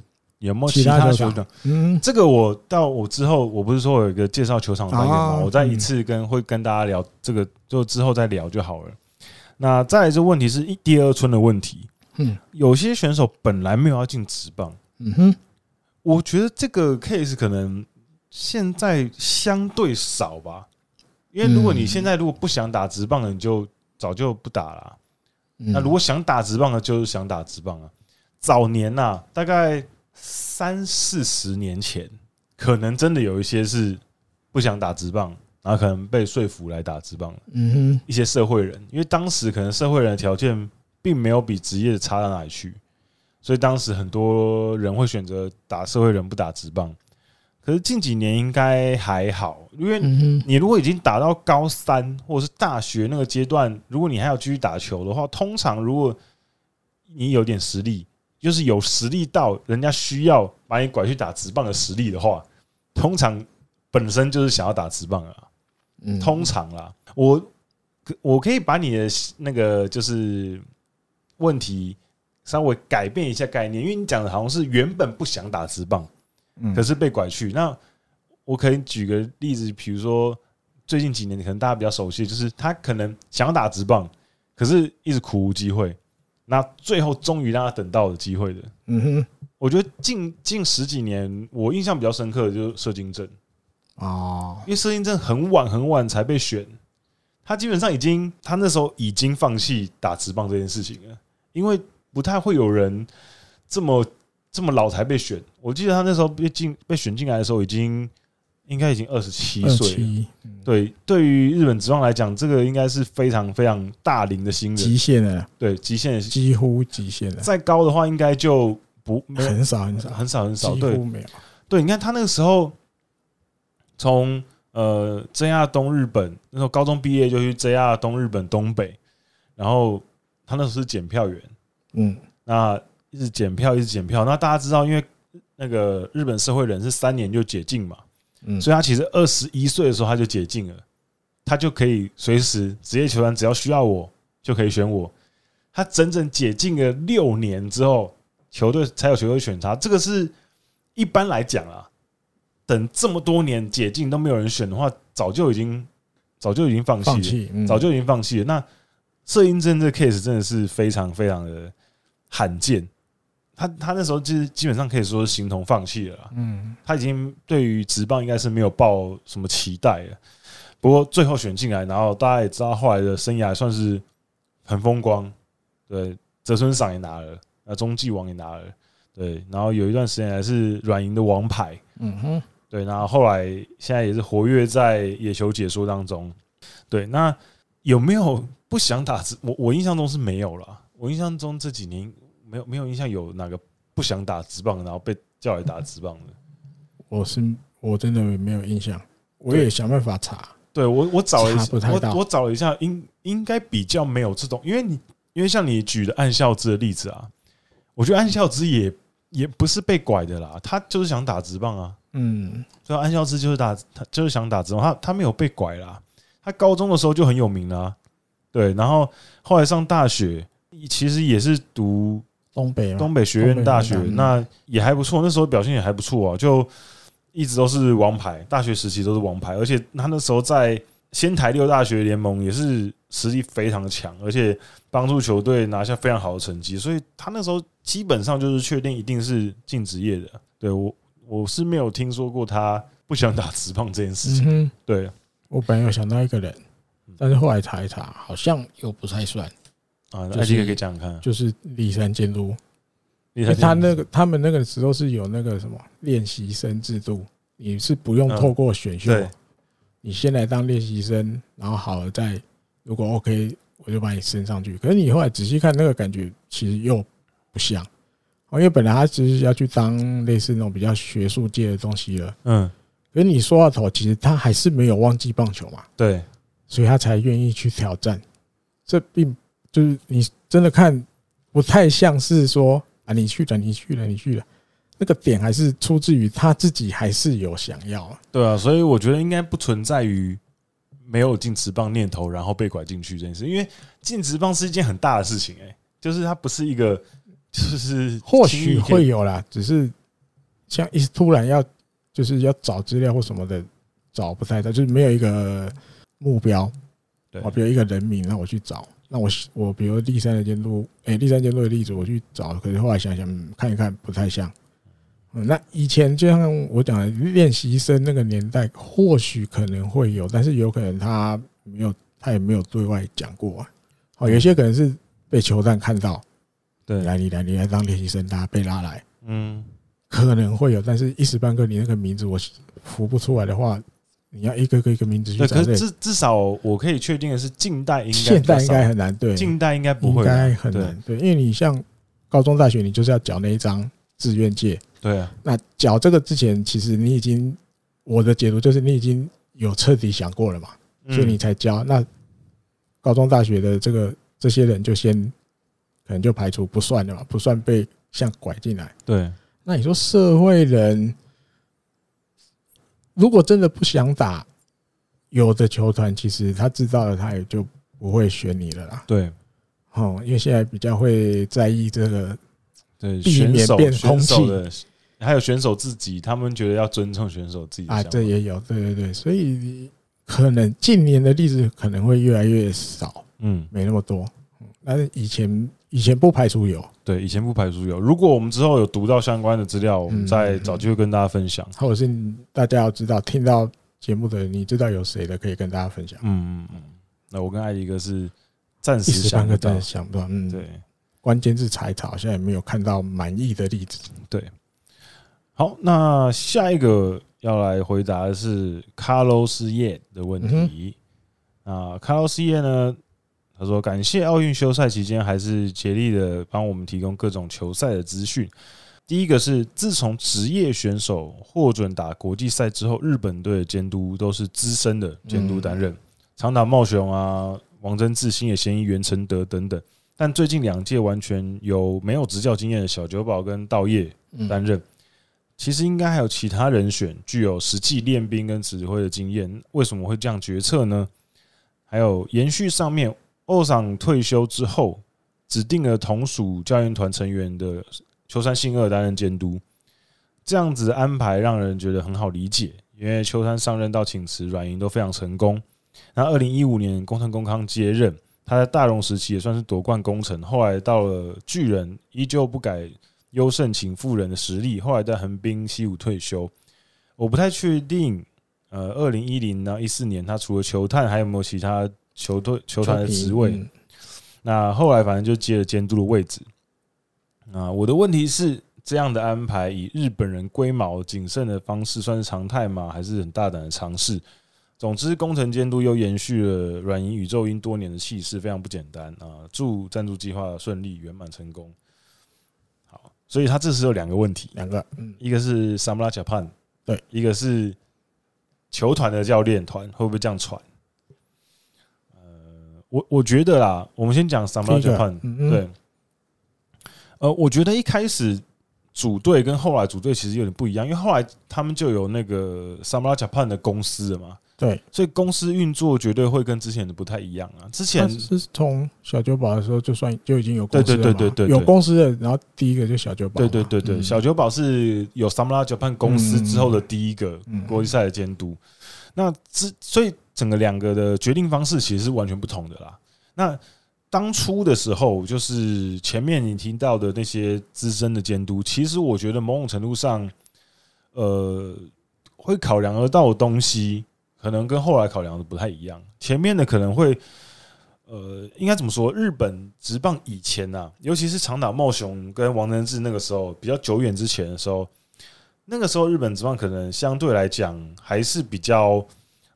呃，应该怎么说？人治一些，就是这在，在呃球团之间的政治方面会有一些考量。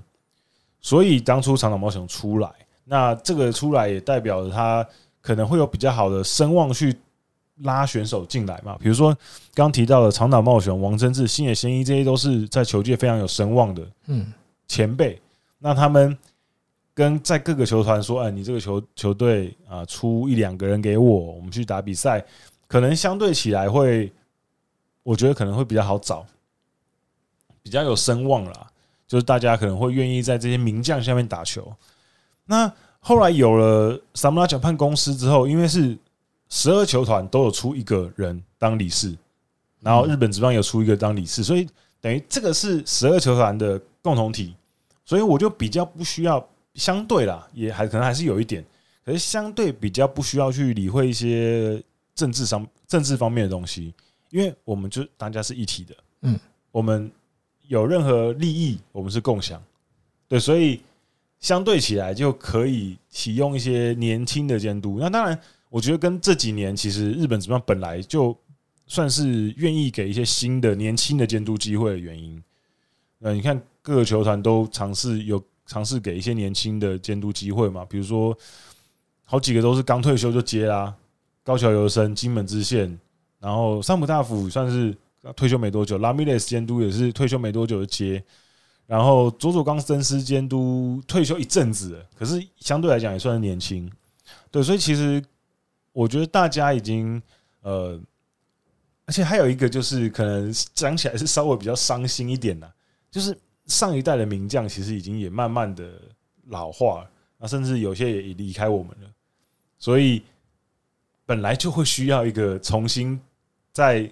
生产出一批优秀的监督的的时间嘛，对，所以我觉得也会有一个这个轮回是很正常的事情，对吧？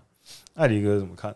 我觉得是要再去建立一些新的游戏规则。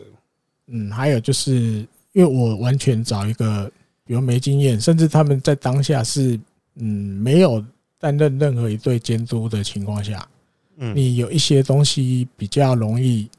去做，对，哦，因为你如果是找十二球团现任的一个监督来当国家代表队，会有包袱，会有包袱，就是他有很多事情他没有办法先去准备啊，因为他得先顾他原来的这个工作，对，哦，比如你假设奥运的监督是现在十二球团其中一个，嗯，那奥运前他又要忙着带队，他也不可能请假说，哎，拜拜啊，哎，你你帮我顾着，找一个代行，我先去忙什么来这边的事情，嗯，我觉得多少也有，就是让。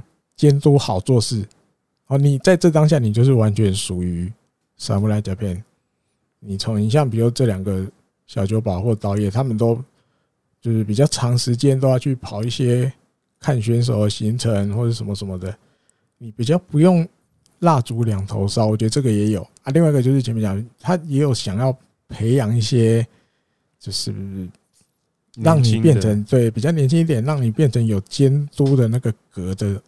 样子出来，对，哦，那你陆续像你看，稻叶带完奥运，没想到隔一天新闻就马上爆出来了，对不对？嗯，下一任 Samurai Japan 监督会谁？高桥由生有出来，哦，名字哇一堆，一堆名字，一堆，还有什么宫本胜也，对，后来过了几天更夸张，立山因素也出来了，然后旭方教室也出来了，对，很多，对，那你说到底会谁？我个人觉得。我觉得先出来那个名字希望最高，高桥优生。因为你虽然像国阳前面讲的，虽然李四是十二球团，我记得是球团社长代表啊。对，我印象是这样，或者是有些是推，反正他会推一个人担任。基本上应该，我应该都是社长，对社长去。嗯，那这个东西我觉得还是有一点点，还是有一点点政治的因素，还是有。对对对对对，我们前面两个都是用太平洋联盟的人啊。倒也不是，就是用一下，就是因为刚好高桥生现在的身份真的都符合，就是像前面，虽然他已经当过巨人队的监督了，嗯，可其实他现在其实是没有事情的，就是像解说员，就是像球评这样而已。嗯，他等于像我前面讲的，你让他当，他也不需要去顾原来这十二球团，他因为他们现在就是不属于任何球团嘛。嗯，虽然我知道他像巨人的人一样，对。那他至少不用去管巨人的事情，他可以专职在国家代表队的监督上面。嗯，那你说岁数来讲，也是像前面两个也算年轻啊，比他们俩再小一点点嘛。对对，高桥生比我还小一点，对，更年轻。对，就是你那个感觉，就是就是跟他们一开始我们创立公司之后，我们就是要培养嗯这样子的监督出来。所以或许以后可能，比如人志名酒，嗯，在几年，说不定他的名字也要浮上来，嗯，因为人志名酒啊，人志名酒现在在在横滨二军当二军，那那李奇志也。这也有点难，因为他他有点球迷球迷的角度很希望他，因为他脑筋动很快，很会很会分析。对，但是他现在有一点点 综艺化，是不是综艺化？就是比较脱离。他在他的他在他的那个那一块经营的很好。嗯，那你说我我觉得你比较现在对对他会去拉他来，我觉得几率不高。对，因为有的时候你可能也可以讲，可能没那么好管。对，他有他的想法，嗯，而且他那边经营的好好。如果他要去当萨姆拉小胖的监督，等于他会很忙啊。他这边可能就会，可能不会完全停啊，可是频率就会少很多。对，对他现在那个经营的有声有色的，对，频道都观看。我觉得就是那个那个轨道不在同一个上面了，我觉得是这样，轨道不一样，你要跳过去拉回来不可能。那你说你现在古田敦也不行，古田敦也不更不可能，更不可能。他他现在这样就够了。嗯，你现在十二球团谁要找他，可能都很难的。对，国家再不会他，国家也不会碰，他不用，他不需要去碰那个。完成一下老师的遗志啊，没有接职业球团监督，当个老师跟他讲，他都笑一下而已，他都笑笑带过，没有要听的意思。我以后不知道了，但是你你真的要说动他，真的很难。他感觉是非常有自己的主见的人，他不太会被说动了。连野村克也这样跟他讲，他都他就笑一笑，笑一笑而已，带过，对吧？真的要说服他们不容易。嗯，所以你说只能，我觉得只能往比较年轻的那个方向去去自己跟我自己培养了。我给你机会啊，虽然但最后可能很容易被球迷就抓成当草包这样笑嘛。对，因为他都会把他抓上，你就没有经验啊。嗯，你没有。职棒监督的经验，你还想当国家代表队的监督？嗯嗯，可是有的东西就不是划等号的啦。你当过职棒的监督，不等于就能当好国家代表队的监督。对，不是一回事。对，你就算没有资历，你也可以怎么讲？你说学也好，或者是自己去揣摩，因为大家都打球那么多年了，嗯，怎么当一个监督？每个人自己心里一定有一个自己的想法。对，那你试着去把它实践出来。嗯。对啊，你你说真的，虽然虽然嘴巴讲都是我们要成功，我们要金牌，我们要第一名优胜，但是没有拿到的时候，其实这个这个三百甲片的公司这里他也不会指责他。对啊，你看，嗯，而且你看有些人，你看之前还没有拿到金牌之前，嗯，有多少人在说觉得道业好像是不是不太行，然后是不是哎好像战术有些问题，嗯。你看拿金牌之前还一堆人在讨论说他调度有问题，调度太死板。嗯，然后一拿金牌之后，马上就有人讨论哦，你要不要继续当？哦，是啊，对啊，我看他是拿了之后也是被讲啊，还是被讲啊？没有啊，一堆人就开始就有说，哎，你有看到继续当吗？我没有看到继续当，要不要继续当啊？我看到都是阿英就好运了，你看 运气这么好，你看调调度让人家这么呃问号满天飞的，最后球员还是帮你赢下来这场比赛。就是 对，反正没有，所以我就跟我之前讲的嘛，输球骂教练，赢球说你运气好，运气好，对，输球说你是西瓜啊，赢球说你运气好，啊没有啊，导演没有输也被讲瓜，然后不是讲西瓜，不然讲什么瓜我忘了，什么瓜？我觉得教练这个就是说真的，国家队教练吃力不讨好了。你看之前的，就是中华队的教练也是啊，你看洪一中死活不想当。啊，对啊，对啊，最后真的是求他求到不行，他才当的。嗯因为说真的，对他来讲没有好处啊。他来这边当，然后当好了，说真的，对他帮助也没有这么大。那当不好了就被骂。我还发现一个，但我不知道我这样观察到是不是真的，监督没有金牌。哦，监督没有金牌，好像哎，因为你看那时候。全部站上去颁奖台的是所有的队选手嘛？嗯，他们后来不是拍大合照？嗯，那个谁，呃，举尺的金牌，他还把他从他脖子上拿下来，他把它挂在道业的。我觉得好像，我觉得好像好像很正常诶，因为其他项目的教练也没有金牌啊。对啊，所以你看，对，怕爆缸，我我我提一对登记做纪念。啊，其实名古屋市长咬过的，要不要给他？啊，跟那个女的那个换一下，换一个新的。他不是说要想要换一个新的给他？啊，那个咬过的可以收刀牙。有他他他们他们他们还说什么？那个叫那个中日中日的那几个选手回去的时候，小心小心名古屋市长。对，不要借他，大家都给你咬一口，都把你咬一口，超好笑。加 ham。对，哇，那新闻真的超白痴。他这放很开，欸，那个就不是你的东西，你也咬下去。对，重点是你也没问人家。你就是你如果说你如果你如果说问说哎，我可不可以咬一下？这很怪吧？那如果如果别人说好，那也就算了，你也没问。这样女生哎，对，而且而且重点是 重点是，听说今年的金牌，嗯，东京的那个东京奥运的那个官方有特别跟他们说不建议咬，因为它那个回收金，对，它那是因为那是回收金，材质比较特殊，比较软，对，所以我是不知道上面有没有齿痕呐。如果有死痕的话，那个女垒的那个直接崩溃。光放到嘴巴，我就觉得，而且你我机上哎，人家是二十几岁的小妹妹，怎么这么天然的把它咬下去？我天哪，那又不是你的金牌，见你过还不错了。对，那真真真真真超傻眼的。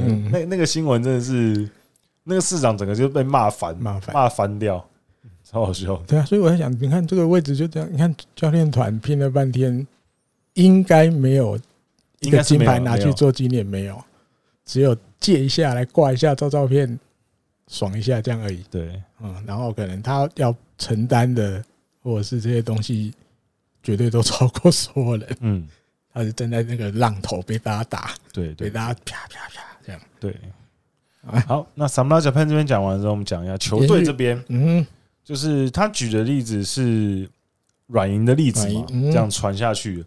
我觉得这个其实。这个安排要看球队了，每个球队的调性不太一样。像软银、跟巨人还有阪神这三支队伍，应该算是相对现在在走这个模式，就是基本上就是他们的 OB。嗯哼。然后基本上虽然他们没有明摆的排出来那个顺序，可是基本上大家都知道，哦，这个人如果卸任了，大概下一任是谁？嗯，比如说现在巨人队袁成德。大家都想说哦，他那他下一个就是阿布哦，应该很清楚了。对，很清楚，就很清楚。所以，然后像阪神没有造巨人这么清楚，可是也大概就是那几个 OB 嘛。你稍微排一下那个他们的年纪嘛，嗯，职业要大下面有哪几个可能有机会的？嗯，对，试试看这样子，我们有没有机会鸟谷进请回来？在过几年之后，嗯哼，对，没，就是大概他们都是走这个路线。那有些队伍不是走这个路线，可能比较没有这么有自己的传统传承的话，比如说像横滨之前，嗯，横滨就喜欢用巨人队 OB 嘛，哦，对，所以这也这是也是有一种这种这种使用的方式。那主要就是看当时球队的管理阶层他们需要些什么嘛，对，所以我觉得也不是每一个呃队伍都会这样子。那只能说，我觉得这个方法算是也不是说很大胆。那也不会说很常态吧，就是有几支球队会属于这种，就是传给自己的 OB 这样子的方式。那有些队伍可能喜欢用别人别人的 OB，或者是有些 有些有些球员可能哎喜欢找适合的人，他不纠结是哪一队的。嗯嗯嗯，对。那这当然也会牵扯到那个来接任的人他介不介意啦。像比如说巨人队的 OB。像那时候中田来接，是因为他实在是排不到巨人队那边的嘛，嗯嗯，巨人队那边的排轮不到他，轮不到他了，嗯，所以哎、欸，去横滨当一下。也还不错。就这种，就是他去横滨当，他也不会跟巨人这边有什么不开心，嗯嗯，反正你这边轮不到我嘛，我去那边当一下监督。可是如果一些比如说阿布甚至住这种，就有就绝对不可能离开这种那个巨人的，嗯，他不可能到任何一支球队去。担任教职，他就这辈子就只能只会在巨人队，不是只能只会在巨人队，因为他是比较重要的那个选手，对，所以我觉得通常会到那种别队都是那种像比如说像中田星这种，哎，有时机明星选手 OB 退休，可是他又不到球队的那个排排行里面，所以就要去横滨当一下这样子。对，我我我的想法是这样。工藤我觉得他也是怎么讲，因为他也投到。蛮大的年纪才退休的，对。那其实你说他也辗转去过好多队吧？一开始西武是不是去过横滨？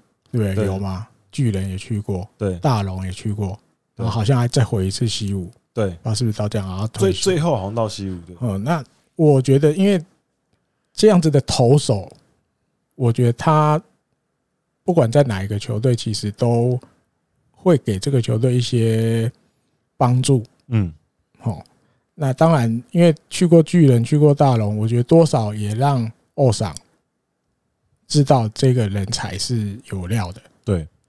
那有这个机会，因为你说对，他也去过巨人，但是你说就像前面中田青都排不到，排到工人工康吗？对，感觉也很难，对，也几率不高。对，那这样子的人才，与其让他流失，不如我先把他带回来。对，因为你现在你现在在提到工人工康，除了老球迷会知道他以前西武，嗯，你说其实他在横滨的印象其实已经很淡了，巨人可能还有一点短短而已。对，那。这样子一下来，大家几乎你讲到工程公康，很容易会联想到软银，对大龙，好像就比较连接到这一边去了。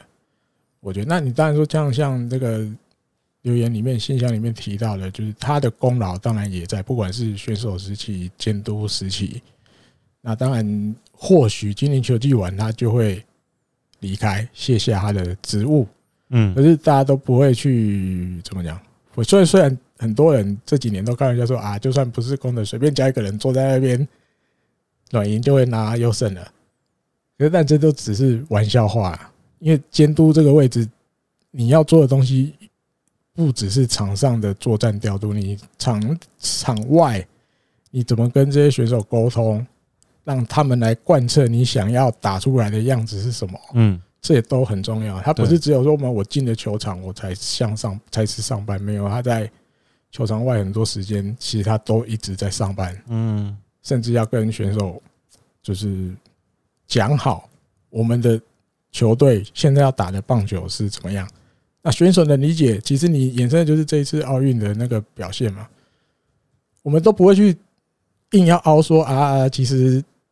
什么道业很有料，什么什么的没有，因为大家其实都心知肚明，他就是真的第一次当监督，嗯，当然当了蛮多年的，二零一七一路到现在，很多比赛让他去乱，可大多少还是会觉得会有一点点迟疑的角度、怀疑的角度。那结果就是他表现出，我觉得就是监督跟选手之间的那个观念上什么什么的沟通，如果到一致的时候，嗯，反映在战机上打比赛之间的这些。表现上是会互相 cover 的，嗯，我们当然都会。他自己剑山最后都道歉了嘛？对，比赛完，呃，整个奥运结束完，他还再道歉一次，跟那个清流道歉一次。嗯，他真的从来他们至少剑山自己都觉得这都是我的 miss。嗯，我没有去想好这些事情。我那时候真的觉得，我这时候派清流上去，他压得住，他应该没有问题。但是我真的很漏掉了很多其他的因素啊，比如他刚好要对到很多左打者什么什么什么的，嗯，那这些东西就但就是有一点点小的瑕疵在里面，嗯，对。但是其他的球，因为这这是一个 team 嘛，二十四个人这个 team，其他的人会 cover 回来。我们只要关注好我们的野球，我们就不一定会输嘛。对，对啊。如果真的输了，那没办法嘛，输就技不如人嘛。对啊，比比赛这样九局以内，我只要想办法。比分超过九局一结束，我们就赢了。那这就是很多东西，就是教练跟选手之间的那个共识啊。所以你说他会用那么多以前的班底，超过一呃超过一半，嗯，无可厚非嘛。因为这些人我就不用再重新沟通了，不用重新磨合了。对，教练团嘛，教练团也需要磨合啊，不是只有选手要磨合。教练团他也几乎都没有变嘛，就是这一批人一直继续。嗯，对啊，所以一样啦。我觉得功能规划的例子也是雷同了，就是他的东西。比如欧长是可以接受的，他觉得你可以把这个东这个球队带好，你不只是场上的东西，你场下这些沟通观念上，嗯，他觉得没有问题啊。对，我觉得这个也是日本职棒球团会更偏向于呃使用自己球队 OB 担任监督的原因呢。嗯嗯，他们比较少会去直接找一个教练来，就不太相干的人来，比较难，比较难呐。对，所以就是。呃，大部分球队都会选择自己比较熟悉的人。哦，欧力士也是吗？对，那么这个现在也是中岛聪以前也是他们的。之前之前有些队伍有在尝试，就是直接找不相干的人来，比如说之前还有老外监督的时候，Valentine、Valentine，然后那些 Brown 那些，就直接找那种大名气的教练来，或者是从诶从别的球团找呃，比如说大的 OB，然后可能跟球队的渊源没有这么深的来当监督，那事实上证明效果都不太好了。好也是短短的，对对，好也 好，就是有会有个蜜月期可能。不太会有长期的好的效果，所以我觉得其实你看，大家基本上现在都是自己回去都自己的 OB 对比较多，因为相对来讲就比较熟悉，因为可能这些 OB 他们在接任监督之前，可能两三年、三四年中间，可能就可能就是哎，都密切跟球队有球队会有一些接触，嗯，那可能每一年春训还会去看一下啊，对对，所以可能对球队状况相对熟悉，那球员对他也有一点点熟悉，嗯的状况下，他来接任。我觉得比较好上轨道。嗯，对，好，回答牵回来有点。他说算是常态还是大胆尝试？我觉得是常态啦，常态。嗯，因为我我我觉得我觉得也不算是大胆，没有到大胆，因为有有相处过嘛，对，知道你可能有料，或是我信任你可以把这个球队带好。对，好，不是一个比较像国阳前面讲的陌生的情况，对，直接拉来。对，我觉得就是算是。算是常态。嗯嗯，呃，下一个问题是，呃，看一下新的问题：秋天的路，秋天的野鹿，秋天的野路。滚阳跟艾迪哥会觉得日本职棒每年进入日本大赛的队伍很容易预测吗？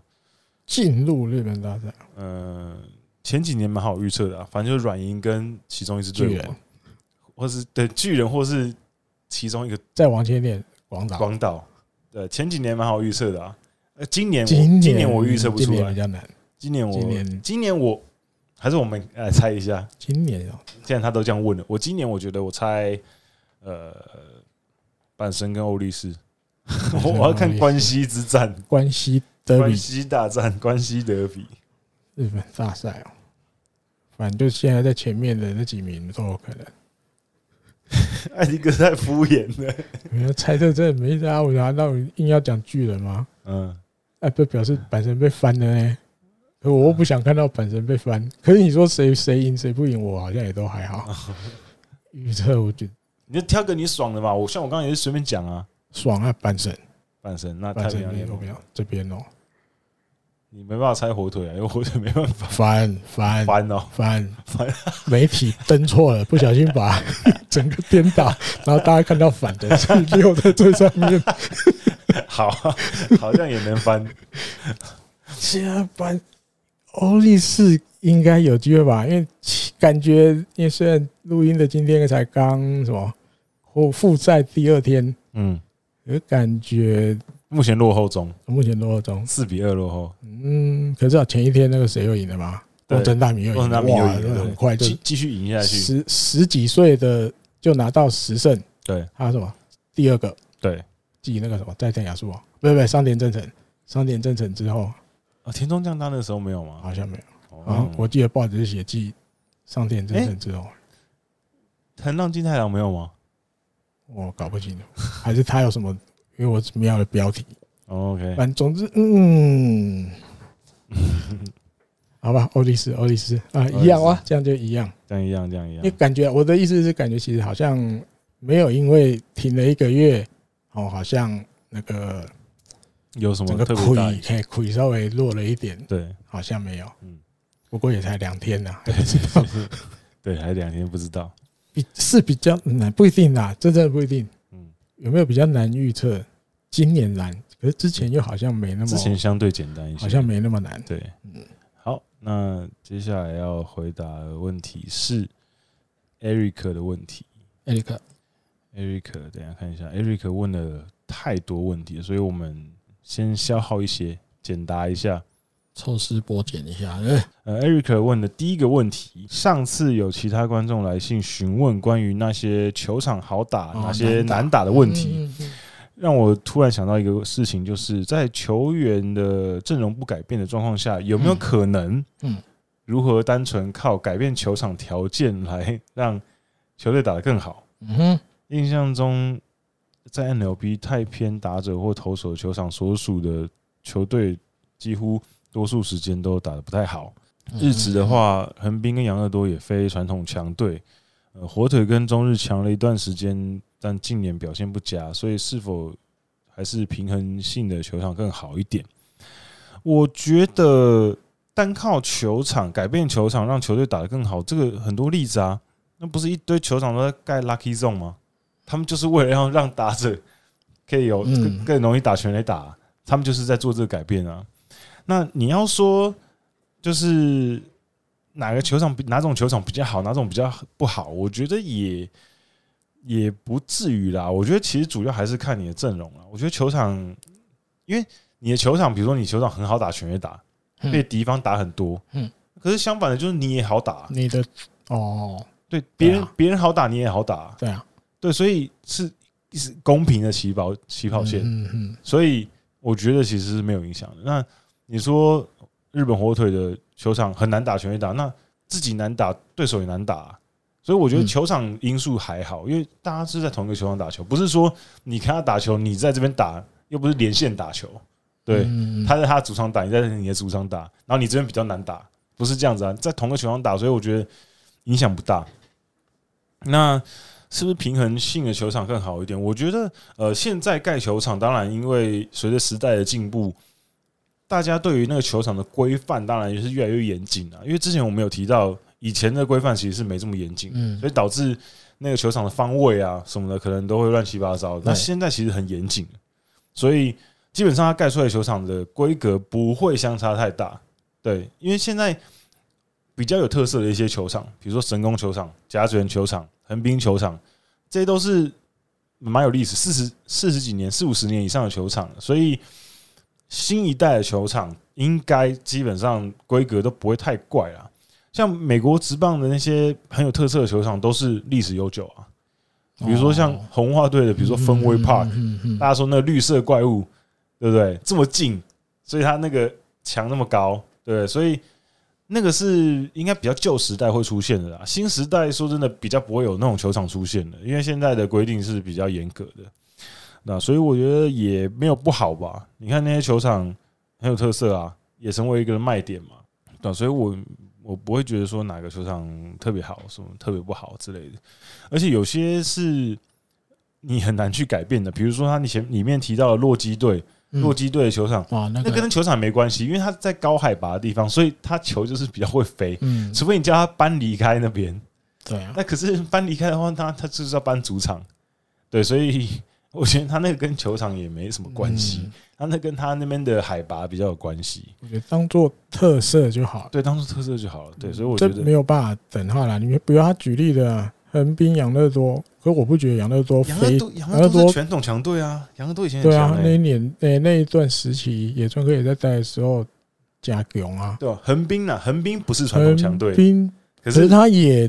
拿过优胜啊？没有，可是横滨不是传统，不算，这个我可以接受。好，可是 可是养乐，可是养乐多，我觉得养乐多算算，我觉得算传统强队。养乐多算传统强队，对对。所以我觉得，反正你你说火火腿，我才说火腿其实不是传统强队吧？火腿其实是最近二十年才强的，以前十啊，最近十五年才强的，十五啊，以前其实都长期积弱吧。在东京巨蛋时期，就是几乎啦，几乎都 B 段班，B 段班比较多，对，所以偶尔才有第三这样啊。日本火腿跟抢过一段时间，它一定是指二零零六、二零零七、二零零八那一段嘛。对对对，这那几年就是火腿跟中日就遇到两次了嘛。日本一。那如果要这样比的话，横滨也算是强队啊，因为横滨在九八年那段时间，其实有一阵子也很强。对啊，对啊，我指的就那段。所以你说有多但对啊，垫底的时间。有比人家长一点。我我自己啦，我自己的定义，传统强队，传统强队是，比如说他创队了五十几年，你至少有一半以上都是在 A 段班以上的，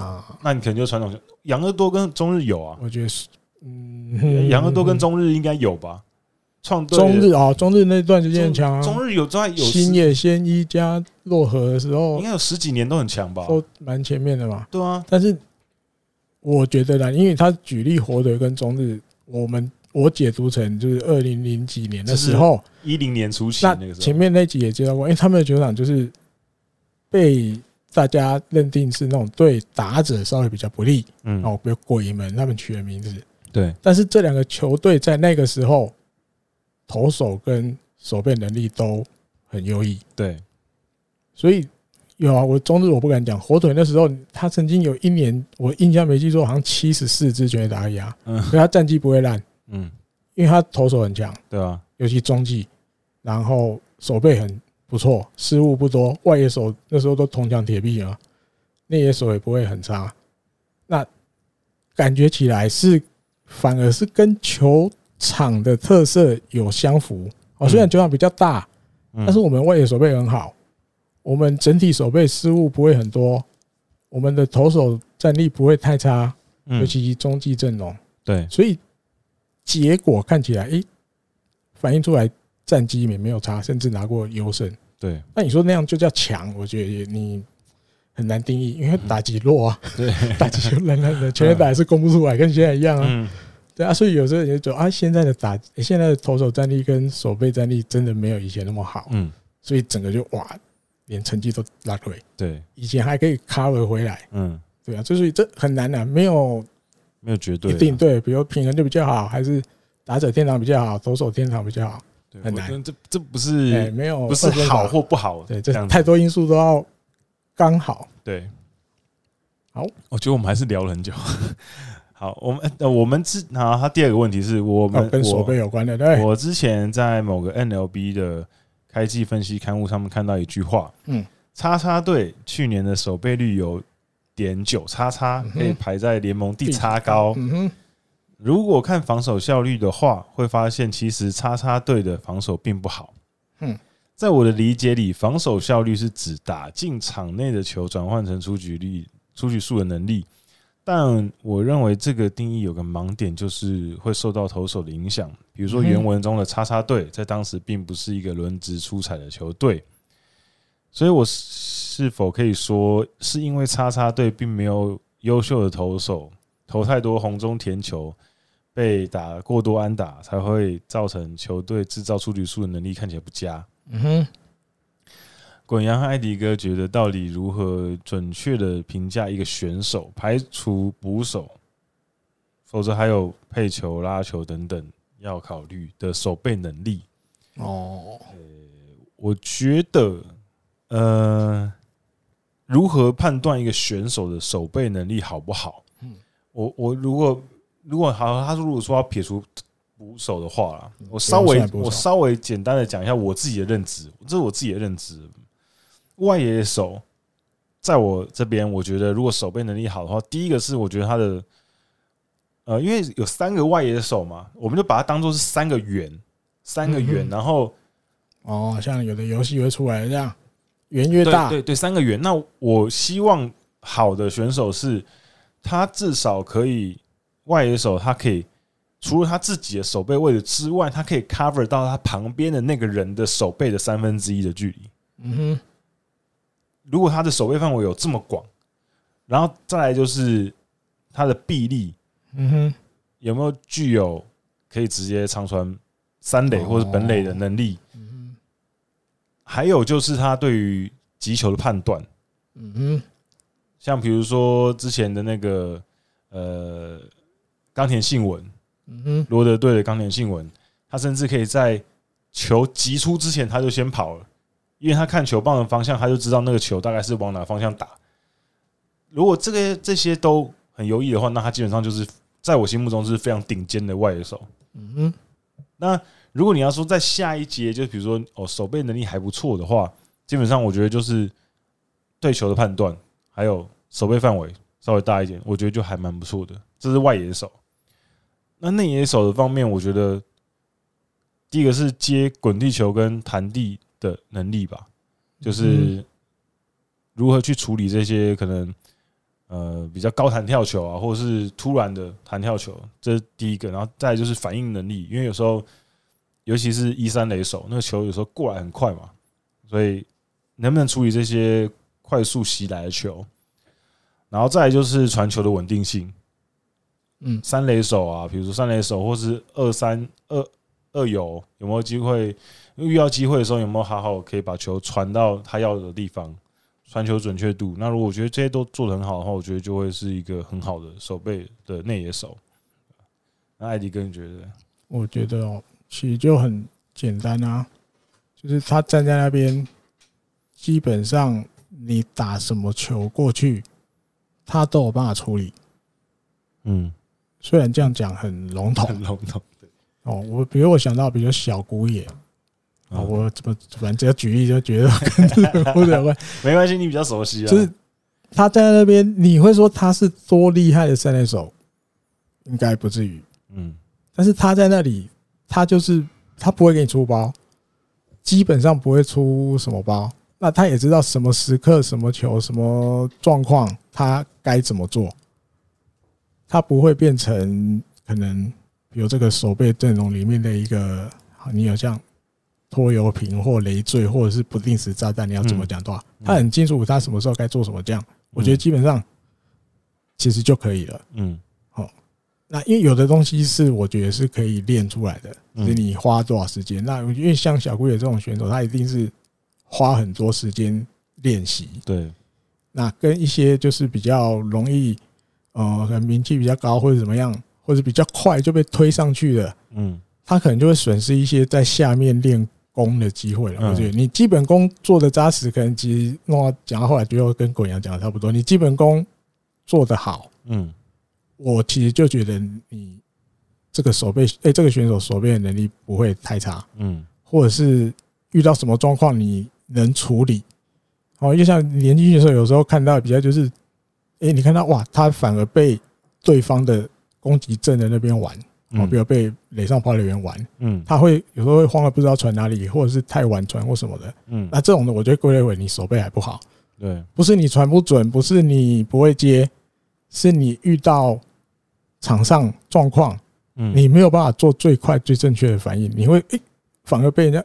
吓到那种感觉，诶，我现在应该传哪里？可能迟疑了，可能慢了，嗯，或是传太快了，对。好，别人在夹杀，人家明明可能比较靠三垒这边，对，啊，你追过去，追过去，可是你突然传到二垒那边，那对跑垒员来讲，哟，我往三垒跑比较近，我就马上掉头往三垒冲，那你要。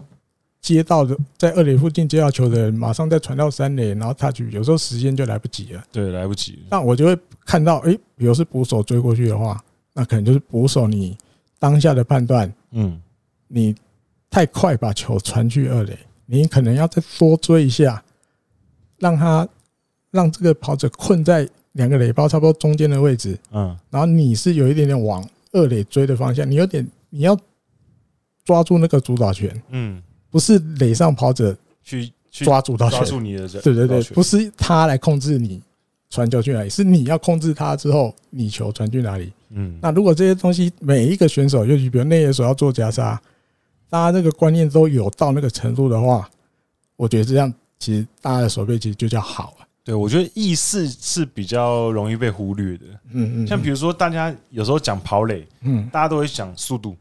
就是速度多快，嗯，几秒几秒，嗯。可是其实除了速度之外，跑垒的，就是洞悉场上的能力，其实也很重要啊。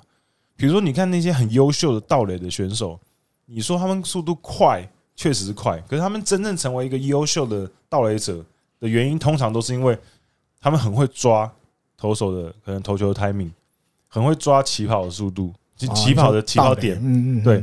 那有些人，有些人会特别被抓出来讲说，这个人他的跑垒意识很好，嗯，就是他可能会在跑垒当当中，他并不是埋头苦冲，嗯，而且是会一直观察场上的状况，就是哦，他可能漏了一下，我有机会投再投一个垒包。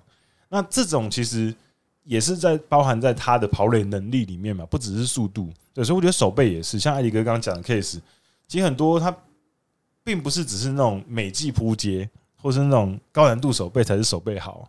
那有时候这种意识上面的东西，比如说像我刚刚提到的冈田信文，他因为可以提早的判断球的飞来的方向，所以他就会提前跑动，提前跑到位置接球。所以如果你没有仔细的看他的手背的话，你会觉得哦，然后就一个飞球，然后他接到了，嗯，你觉得很普通，嗯。可是像比如说日本那边有转播单位，就专门拍他跟那个打者的打戏。你看那两个分镜图，你就知道他的手背有多好，因为他球还没有被球棒打出去，他就先跑了，所以他才可以。我们看起来好像接了一个平凡无奇的飞球，可是事实上，如果换别人手的话，也许那球是欧巴，嗯，或是慢了一两步，对，慢了一点，或是叽哩叽哩接到，啊，对，所以他看起来很轻松的原因，是因为他前面判断的非常准确。对，所以我觉得这个也是一个很重要的一个。还有跑垒，刚刚讲到跑，讲到跑垒，我想到一个，可是越讲越长。那一年我们去巨人采访，好不好？那时候那个盗垒之神叫什么？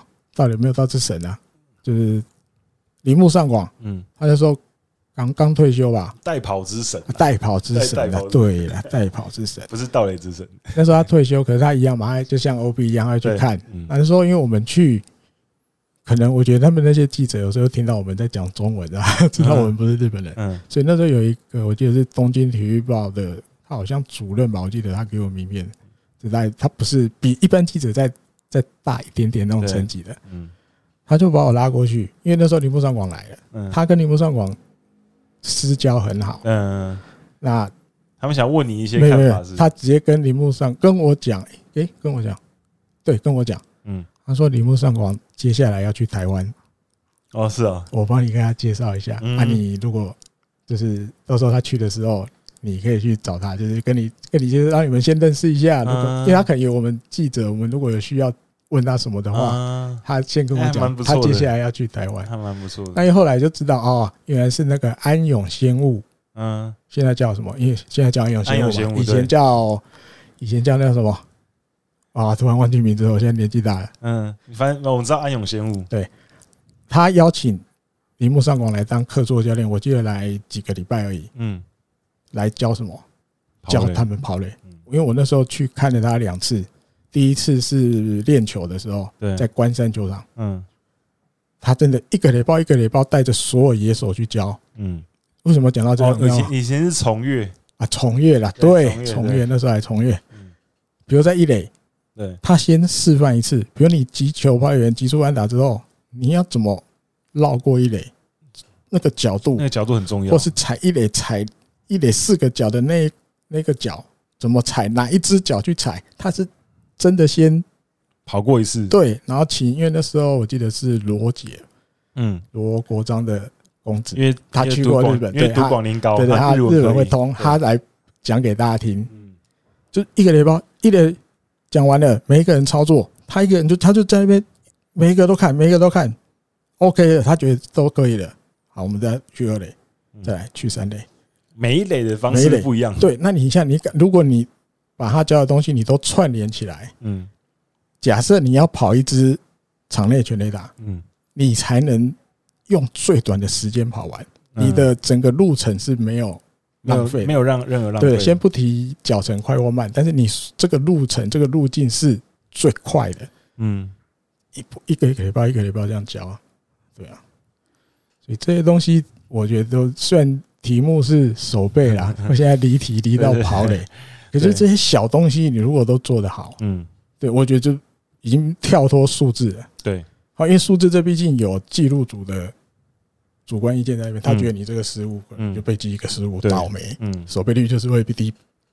但是如果他都没有记，哎，他说记安打记安打就不会记你的失误，对，所以这就参考就好。但是小东西如果都做得好，基本上我觉得就可以认定，嗯，守备是 OK 的。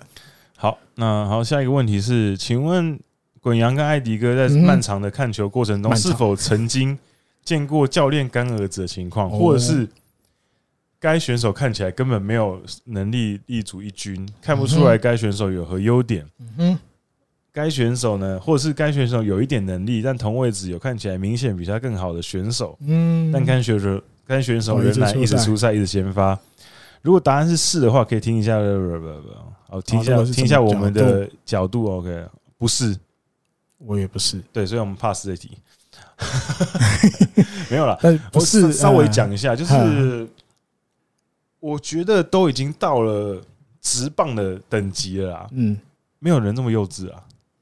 教练不会这么用，教练不会这么无聊到我喜欢他，所以我一定要用他。应该说，这个也关系到他的他的位置的问题啊。嗯，而且而且是整个会影响到球队战绩。就你举的例子其实是不太成立的，就是教练是不太可能用一个没有能力站稳一军的选手，然后在一军出赛的。嗯，这对他跟对球队来讲都丝毫没有好处。嗯，对。我觉得 Eric，你可能，我觉得你要换个方式想，就是太多球迷，嗯，会讲说什么谁谁谁是谁的干儿子，或谁谁谁是不是有教练的裸照，然后一天到晚让他上场。可是，我觉得你们要想的是，我们都是第三者啊，嗯，教练跟选手是最密切合作，而且教练不是一个人独大，他有教练团呢，嗯，会有打击教练、投手教练。打击守备教练，呃，守备教练、跑垒教练，甚至还有 trainer，各个各种的专业人才在旁边。现在已经，现在基本上已经不太有教练就是监督一个人决定所有事情的状况，基本上不会啊，应该都会征询一下其他人意见，所以很难靠教练的好恶去。去决定一个没有能力的选手能不能在一军，我觉得比较有可能的 case 就是两个选手条件跟能力都相相仿，嗯，那教练比较喜欢用谁？嗯，我觉得这种状况可能是有，像比如说大家最爱讲的龟井善行跟阳岱钢，哦，那那就很明显两个人其实状两个人有点类似嘛，都是外野手，然后手背差不多，阳岱钢很好一点。那打击可能龟井在重要时刻表现好一点。嗯，那综合起来看，教练比较喜欢用龟井，因为龟井在这个球队待很久嘛。嗯，那对于球整个球队的状况呢，也是比较了解，然后向心也比较合。那关键时刻表现确实好，所以选择用龟井。我觉得这种状况可能会有，就是教练当然会有自己的好恶，嗯，可是这个好恶不会好恶到他，因为他非常喜欢这个人，所以他没有能力，我要用。这个是不可能会发生的事情，这不是半家家酒，这个是职业的比赛。他用一个没有能力的人在一军，对他的职涯完全毫无帮助。应该讲没有能力，他当然也没办法进职棒了。对对，所以所以你问的这个问题很怪，我只能说很怪，所以我们就不回答太多时间了，就是没有，就是没有，就是没有，不会的，对，不会，不会，不会这种状况。对，好，那下面这个是哦，这是在问横滨的问题，是不是？嗯、好，那横滨的问题，我就我再自己再自己再自己聊。好，那那好，下面也是横滨的问题啊，下面也是横滨的。对，然后有另外一个，是有一个补充的？对，有个新的。滚阳跟艾迪哥看球以来，最不能理解为什么能够一直得到出赛机会的选手是谁？那不跟刚刚那个很像？干儿子。对对对，所以这个就是没有。没有，没有，没有。每个选手出赛都是有他的理由的，即便我很不爽他，我也不会觉得他不值得出赛。嗯，啊，好，乐天零五年的乐天只有基布公一一个人入选明星赛，想问一下，此前是否有哪一年某队追平或甚至低于这个数字？应该是没有，每一队一定会有。日本职棒一定会分，再烂的队伍都会有一个人入选明星赛，不会那么狠。对。对，所以没有，这个答案是没有。我我甚至没有去查资料，可是我可以很斩钉截铁跟你讲说没有，因为他们一定会至少让他们有一个人入选明星赛，这个是必定的。呃，言为久志在球场外好像其实是一个左撇子，如果他变成左投的话，会不会更成功？不知道。张飞跟岳飞打架，我也不知道谁会赢。对，所以 这很难讲啦。对，很难讲。对。对，茂野无郎也是这样，左右手投的嘛。对，呃，希望滚阳跟艾迪哥有时间可以介绍一下已经消失的球队。OK，这个我有在准备。嗯，对，之后有机会跟大家介绍。好，好，下面是放送席的问题。嗯，日职的二军，啊你念，并不是以啊，你说你念啊。日职的二军并不是以联盟而是分东西区啊，甚至两区的球队数数量还不同。没有人感到很别扭吗？还是大家都觉得这很平常？这因为地理环诶、欸、地理位置的关系啊，对啊，他们因为它的东其实就是指比较偏关东这边，对，西就是指关西这边。哦，那但你稍微要放大，因为你要顾到软银那边管。管到那个九州那边，对，还要中国地区广岛那边，对。那基本上我觉得就是因为让他们移动比较近，对，因为二军的比赛你不可能让他们像一军那样子要飞来飞去，飞来飞去。就第一个是他们也不会投资这么多的经费在上面，你多跑那都要多花钱的。对对，所以但是以就近为主。那我觉得其实数量不同不会怎么样，啊，那就是因为刚好。那反正反正你还是可以打比赛嘛。二军重点就是你只要有出赛有在训练就好了。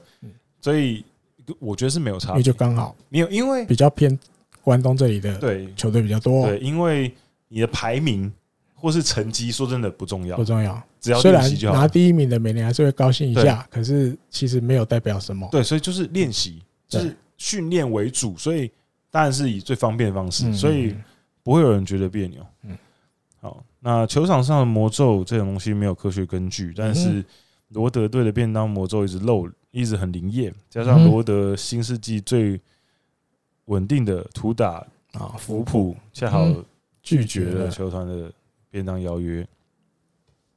让我更拿到能找到反例去破解它。想知道滚阳跟艾迪哥怎么看这些魔咒的东西，尤其便当魔咒。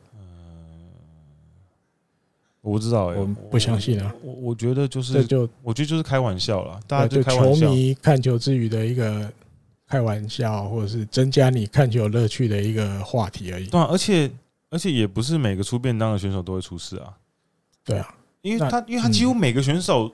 基本上全全队有一半选手都出便当吧，那等于就是明星啊，明星级的应该都会有。没有意思，应该就是比如说你出了十个便当，嗯哼，有一个出事了，你就说便当魔咒啊。哦，那另外九个没出事的，我跟你讲，这就是这就是幸存者理论啊。就是比如说你会去开始有人看，比如有采访一个人瑞，嗯，一百岁的人瑞，嗯，然后他是一个老烟枪，抽了抽了八十年的烟。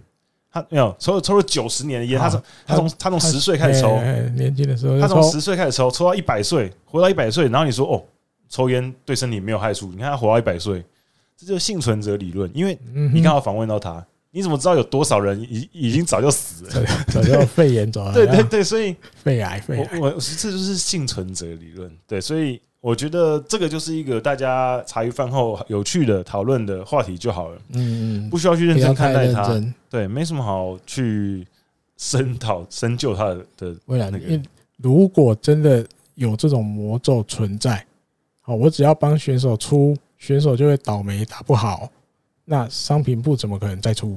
对，因为你商品部规划这么多商品出来，它的目的就是要帮球团盈利嘛，对。那盈利这个东西，只要怎么讲？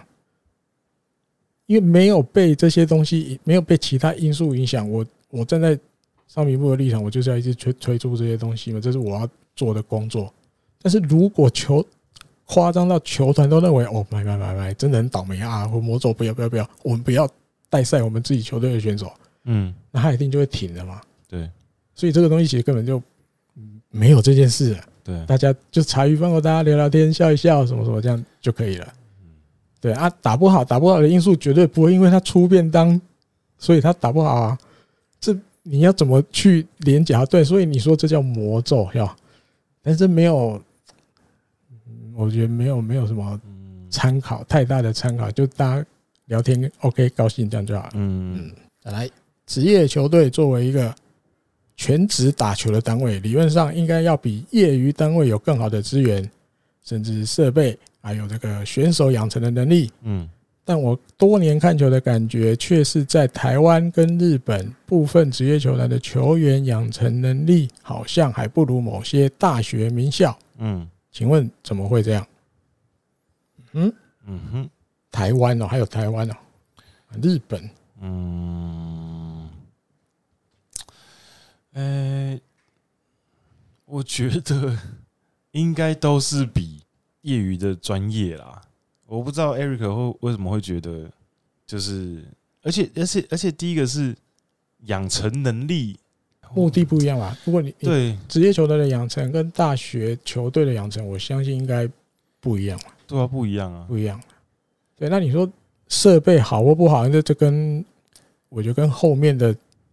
财力或者是有没有人校友赞助啊？不是，而且第而且第一个是职业球团的资源是绝对不会比业余球队差的啦，至少在日本绝对不会。对，所以不会差到哪里去啦。对，那那你说养成能力，我觉得也不会啊，因为你看大学名校，比如说你是东京六大学那些学校，他们部员有多少个啊？嗯，你你你认识了几个？一百都有哦。对对，你认识了几个？的你你看到那几个拔尖的，你觉得他养的很好？那后面那后面那八十个没养出来的，跟职棒那些二军的选手不是一样吗？嗯，对，所以 Eric 这一题我觉得很奇怪，比较难比啦，你很难用。没有没有，因为因为我没有，我主要是不了解他说养成能力不如那些大学名校的根据是什么。哦，因为部分这些的，那些大学名校没有打出来的人多的是，哎，多的是。对，就是大学打出来跟职业打出来的意义也很难。就是它的目的性不一样啊，对对，不能很难放在一起。对啊，很难啊。你说的那些大学大学名校养出来的人，很优秀的人，到职棒很多打跟不二一样。所以，所以你他意思就是说，大学比较养，因为大学比较好，因为把他们养的成绩很好。在他们那个，在在他们那个成绩很好啊，所以到了职业很烂，跟不二，那就是职业养成很很不好，很烂。对，所以我觉得不是这样，我所以我觉得这个问题太怪了，因为环境不同啊。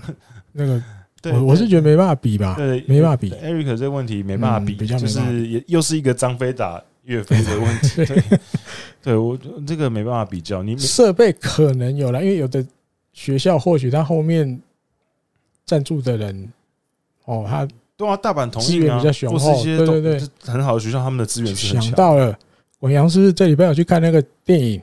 对啊，青春。哦，我跟跟大家分享一下，是不是？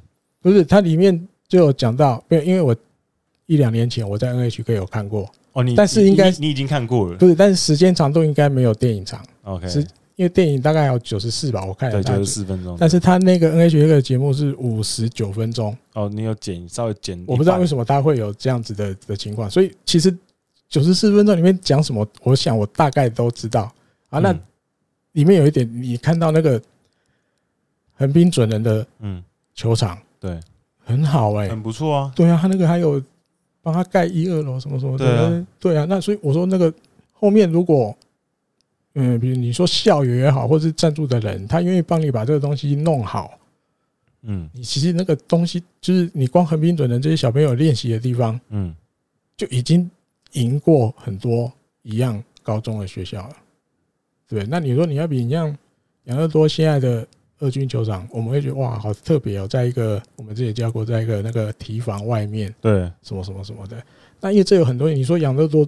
出不起不可能，他们也很有钱。嗯，只是你要重新找一个地，他们一定会审慎评估。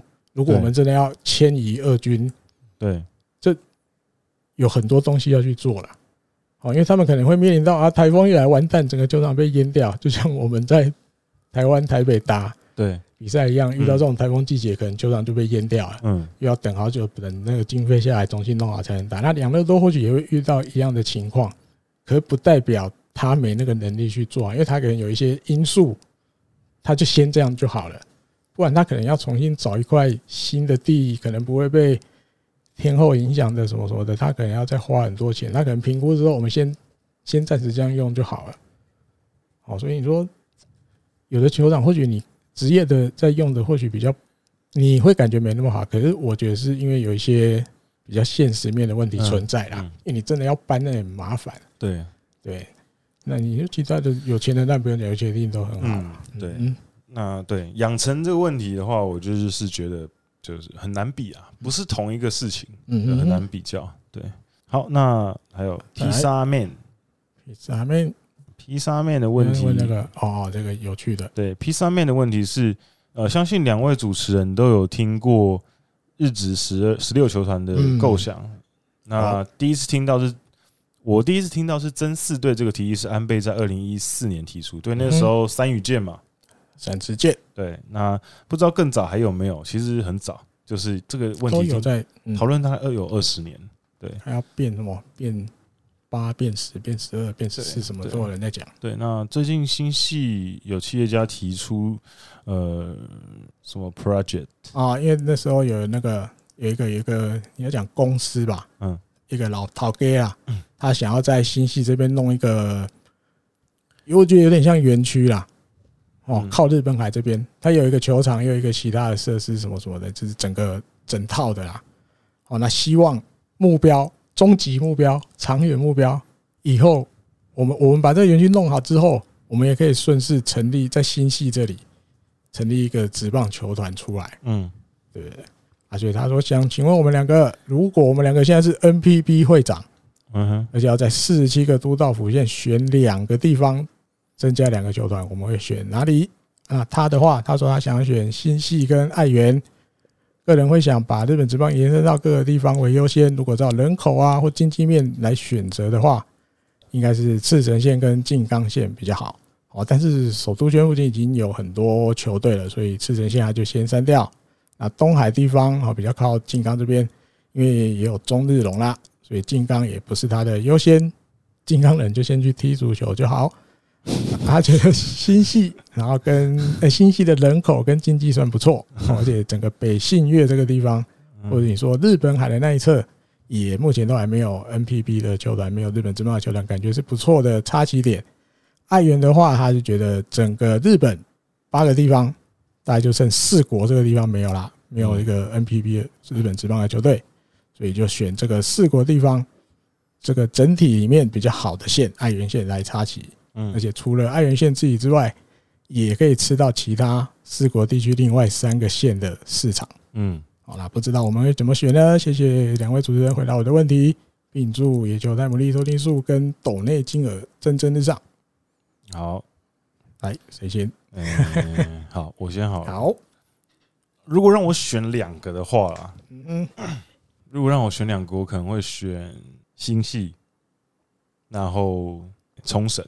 冲绳，对，因为我觉得，呃，最北都有的话，最南的也可以照顾一下，照顾一下，对。然后我会选新系的原因，是因为刚好那个中间那个地方本来就是目前日本职棒算是覆盖比较缺乏的地方嘛，嗯，中间那块，对，所以呃，我觉得新系那边还蛮适合的，再加上那边本来就已经有自己的独立联盟在运作。那也已经有一些一些基本的人潮，那人口当然也是一个考量，人口也算蛮多的，所以我觉得新系算是蛮适合。那冲绳当然人口可能没这么多，可是我觉得如果在那边有个球团的话，我相信他们的粘着度会非常高的，对，应该是非常高。而且他们全岛去奥武山看球都不远啊，极限开极限开车三个小时，差不多就到了。你即便是我们那时候在住国头村的要去看国头村最远的，也就开个三个多小时车就到了。对，所以其实走高速这边不用。对，两个小时半，三个小时。对，所以我觉得应该我会选这两个地方。嗯，对，那原因就我刚刚讲的，我觉得第一个是新系那个地方是比较空，那人口方面也适合。那冲绳那边是我觉得很适合，原因是因为他们那边就没有职棒球队，如果你去那边打的话，基本上你也没有竞争对手。那本岛上面。还会有一些外地去的，你那边就是冲绳就是独占独占市场，对吧？嗯，独占市场，对，所以我觉得多好，所以我就会觉得这样子。对啊，爱一个四国地区，嗯，爱媛，好吧，就选爱媛。因为其实日本火腿那时候本来要搬家的时候，就想要选在那边，不是？大家想要选四国地区，我觉得他是要选什么？德岛，嗯，因为他当初日本火腿这个公司，然后。大家知道做这个食品、肉类食品这个公司，最最最早就是从德岛开始的，然后慢慢慢慢才扩展到全国，甚至就是总公司搬出去。对，所以当初他们一开始的过程是想要，就是有点回归原点。嗯，我们在我们这个母企业的当初创立的地方开始。对，但后来评估评估没有，最后选北海道。嗯，所以我觉得四国是应该要有。那理由也跟这个 P 三面讲的差不多了，因为你四国其实因为他们自己在那边嘛，自己一块在那边，在四个县在那边。对，你但先选爱媛松山市，对，那就像他讲的，你隔壁这些县市的对棒球有兴趣的，一定会觉得这是我们四国的球队，对，就要帮我们 ON。所以四国地区啦，爱媛，但爱媛比较像他讲的这个，在四个县市里面算比较好的哈。对。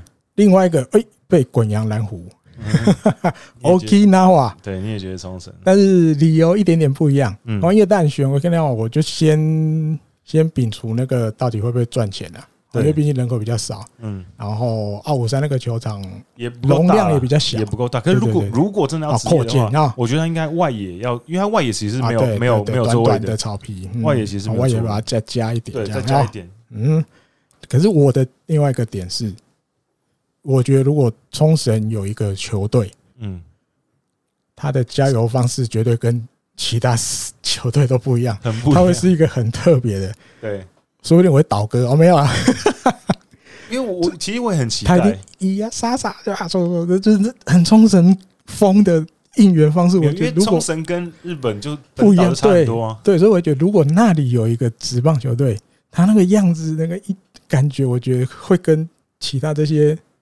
就是本州地区这些球队，甚至北海道那个。至少应援的风格一定完全都不一样，而且而且而且很有，我觉得会很有趣。日本职棒现在也很多冲绳的选手啊，啊对，冲绳出上选手，对对对对。如果这些选手可以在自己的家乡打球，海马多爽！回家当守护神啊，对啊，回家当守家乡的守护神，对对啊，东东滨巨是吗？东滨巨是是吧？对，多多爽啊！对啊，对不对？没错啊，感觉对山川最高啊！哦，对哦，九九龙来登，大家 FAG，而且已经也有那个。独立联盟，诶，他算吗？啊，不算独立联盟，他是职棒职棒球，人家要加入职棒，对，他已经先插旗在那边，那叫什么？冲绳什么？蓝海，蓝海，对，对对对对对，诶，它里面一堆前职业选手，对对，所以也是真的有是有机会，或许啊，不知道，嗯，因为至于这个这个问题，其实讨论的非常久了。那我我个人是觉得势在必行，可是什么时候行，这是一个问题。因为加入他们又要那些现在这十二队不知道多少比例，不知道多少的同意。对，你要缴那个什么金什么什么，也是要一些关卡要过了。那冲绳比较艰难的点是在于他们可能在经营的企业上面是比较艰难。比如说他们在 B League 的那个琉球金网队，其实是好多企业好多企业集合起来经营的琉球金网队。那日本职棒、啊、对，它有规定在。对，那日本职棒队伍的话，因为冲绳本地是没有大型的企业的、啊，他们只有中小企业。嗯，那中小企业要经营职棒队是不可能的，所以你唯一的可行方式，可能就是像琉球金王那样子，中小企业合在一起，要不然就是本岛的企业要去冲绳那边，对，大的大的去那边。对，那他们愿不愿意投资这么大的？经费在冲绳弄一支职棒球队又是一个问题，嗯，因为谁不想自己的队伍是在一个很热闹的地方，或是相对来讲腹地比较大的地方？因为你说，比如说像乐天，他在工程相对比较是偏僻的地方，可是他吃下整个东北，嗯，可是冲绳呢，就只有冲绳而已。是啊，它的市展市场的扩展性是非常有限，它基本上是零扩展性。嗯嗯嗯，基本上进去就是那么方便，已经直接饱和，嗯哼，因为它没有扩展的空间了。对，所以有没有企业愿意做这件事情是一个问题啦。对啊，对，OK，好，那最后一个问题是陈威宇，威宇，嗯哼，威宇说：“Dear 艾迪哥、滚羊，两位好。先说会写这封信给两位，是因为我终于追到最新的集数，哦，厉害！这前后也花了将近快一年的时间。”每天利用开车上班来回共一百公里的时间，回想起当初会接受接触日本职棒，是因为有电视转播的缘故。因为家里没有装第四台，当时有转播的好像是华视，而且以大荣鹰的比赛居多。记得应该是这样。那些老一辈的选手和田义，和田义已经算是老一辈的选手了吗？准啊，松坂是在仅存的吗？因为松坂都要退了。松中信彦啊，工藤公康、陈岛健司，呃，印象中最深刻是当时的监督王贞治。嗯，啊，后来有让我注意的属于松坂大辅，他那投球的球威跟球速着实让人佩服。后来上网查了一下他的事迹，得知他高中参加甲卷的故事，真心觉得真的了不起的神话。当然也有后来在电视上看到穿水蓝白球衣投球就是了。后来也有注意到野村爷爷在乐天时期的 ID 野球，当时真的觉得这号人物真的太传奇了，佩服。但真的让我开始关注日职，是上了大学搬出去之后，体体育台开始转播呃杨联的比赛，然后那时候才会比较多时间来看比赛。尤其是当时还在北海道的阳岱钢，前期还叫杨仲寿，还有大谷翔平。嗯，我想之后的日子应该很难出现像他这样子传奇的人物了吧？嗯哼，是说大谷翔平还是？吧？我觉得，嗯，也不一定啊，说不定。然后再来就是该来向日本队说个恭喜。有可能是最后一届的奥运棒球赛上面拿到金牌，虽然这一次日本武士从名单开始就不是很顺利啊，组的中途也很多成员因为健康因素退出，再加上有许多键盘写手在那边声讨某些遗珠，声援遗珠，嗯哼，啊，又或者是质疑道业的选人能力，但他终究顶住这些舆论及压力。呃，并带领这一批日本武士的成员拿来迟拿到迟来的金牌，嗯哼，真的打从心底给他一个 respect，嗯哼，还有咱们的季 Sir，应该是季华文那个主审，嗯，能够在四年才一次的运动赛事当中担任主审的位置，不只是奥运官方给了一个肯定，也是另类的台湾之光。讲到裁判。小弟，我在这里有几个关于裁判的问题，想要请教两位大大。日职的裁判是否也跟美国裁判一样有属地主义的限制？在日本的裁判有所需的证照是否有等级的区别？还有日职在担任执法裁判能否也需要从比较低阶的比赛开始吹起，如低层级的学生呃。呃，日职学生联赛、学生联赛或菜市场杯，嗯，啊，在日职中是否有球员退役下来，经过培训和考取相关证照，转任教练，呃，转任监裁判啊？最后，很喜欢两位录制的日职节目，无论是一起录制的还是单口 podcast，小弟都非常喜欢，希望两位能够一直做制作下去，加油，谢谢。好，那问题，裁判裁判的问题哦，我第一个是可以跟你讲说，有蛮多退役选手退下来，然后考裁判的。嗯，蛮多的。可是他们之所以之所以退下来，就是因为他们实在打的不怎么样，所以通常你也不会对他们的球员生涯有什么印象。嗯，因为他们通常都蛮早就退了。嗯，因为打的不好，所以蛮早就退了，然后考考教练那个裁判这样子。早年呐，现在比较少，现在比较少。嗯。那还有就是日职的裁判担任执法需要比较从低阶比赛开始吗？或者是低，比如说低层级的学生联赛或什么菜市场杯？没有，他们是不同体制的。日职的裁判就是日职的裁判，嗯，所以他考进日职的裁判组织，他是就是从二军的比赛，二军的比赛开始，他不会去外面什么还要吹什么菜市场杯什么，或者大学大学比赛是他有自己的对对对。裁判的机那个机构，对，那日职的裁判就是。他就只是日职裁判，嗯。那当然也是会有层级之分啊，他们会一直升上去啊，升成可能裁判长啊或者什么的，那也就慢慢升上去。最低的就是一开始就从二军的比赛，那就就我从我每一年都买的年鉴上面来看的话，呃，裁判的年龄层其实是很宽的，有十九岁的裁判，有年轻的，对，高中毕业就去考裁判，就考进去了，然后就慢慢的研习这样子。那也有年纪到比较大的，还有就是有没有？需要证照，证照这个就是就是我说你就考进去日本职棒，你只要考得进去就好了。对，那有没有属地主义？我印象中应该是没有，没有，应该是没有，应该是没有属地主义，就是看你分配啊。嗯，那么怎么排到哪一哪一边，你就去那里。对对对对，所以基本上应该是真没有，没有属地主义。嗯，好，大概补充补充，艾迪哥补充一下，因为他其实，在 NPB 的官网里面就有一个东西，有一些讯息。对，比如说今年他这个是第八回 NPB 的裁判学校，嗯嗯，裁判学校在做什么？我大概看了一下，因为其实本来我其实对裁判没有没有研究那么多了，没有看那么多，嗯，大概念一下里面，它里面你看他才第八回，表示他大概也是就是八年前左右才开始有这个东西，以前可能就像国阳讲的，你要去考，考得过就那个，但是他可能现在有。新的方法，他现在弄一个学校，现在有研习裁判学校。对，那像他这次第八回，他名额三十六个人，对，你要缴钱给他，嗯，四万八日币，日期是十二月十一号到十二月十四号，今年，嗯，三天四夜，哎，四天三夜，说听到四天三夜的的一个这个这个课程，嗯，然后里面之后，他可能会上一些课，之后会有一些考试，嗯。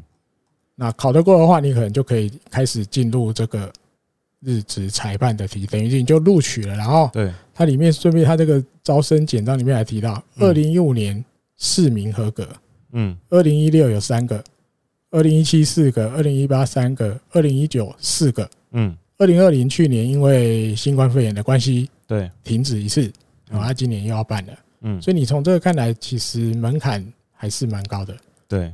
哦，你不是去报名学校你就透懂了，他觉得还不行，他就 sorry。对，所以你算三十六除以四，大概只有九九个，差不多录取一个了。嗯，如果因为我不知道之前几个人收几个人，假设都是收三十六，好，假设每年都收三十六，其实也差不多九个才有一个，嗯，可以真的进入这个日本裁判的日本职棒裁判的这个体系里面。嗯嗯。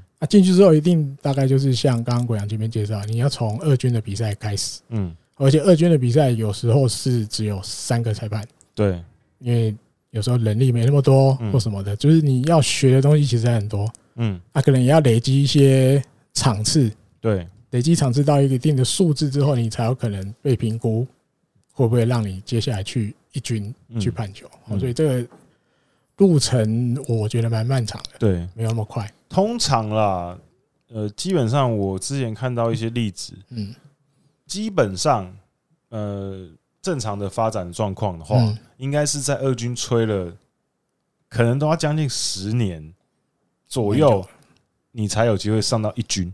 嗯，对，通常啊，通常当然也有比较快的，嗯嗯嗯，那可是呃，通常大概是十年是一个时间点，或是稍微短一点，可能也要七到八年左右。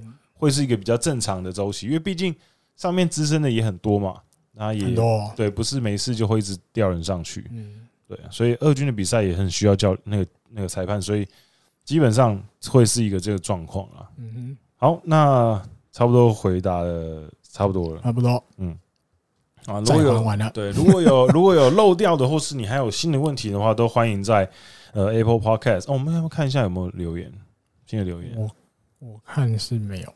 没有，是不是？嗯，还是停在那个新球场啊？那个我在日光配信回过。OK，嗯，终于把我们的债还了，还了一些。嗯哼，那有一些还没回答到，就之后呃，像之前说的球场跟一些故事的东西，那我之后会慢慢的再跟大家呃讲。那还有就是，我有记得，嗯，我还有三个球队的那个，就是公司没有讲。我我我有记得，我有记得，我有记得，我会会会还给大家的。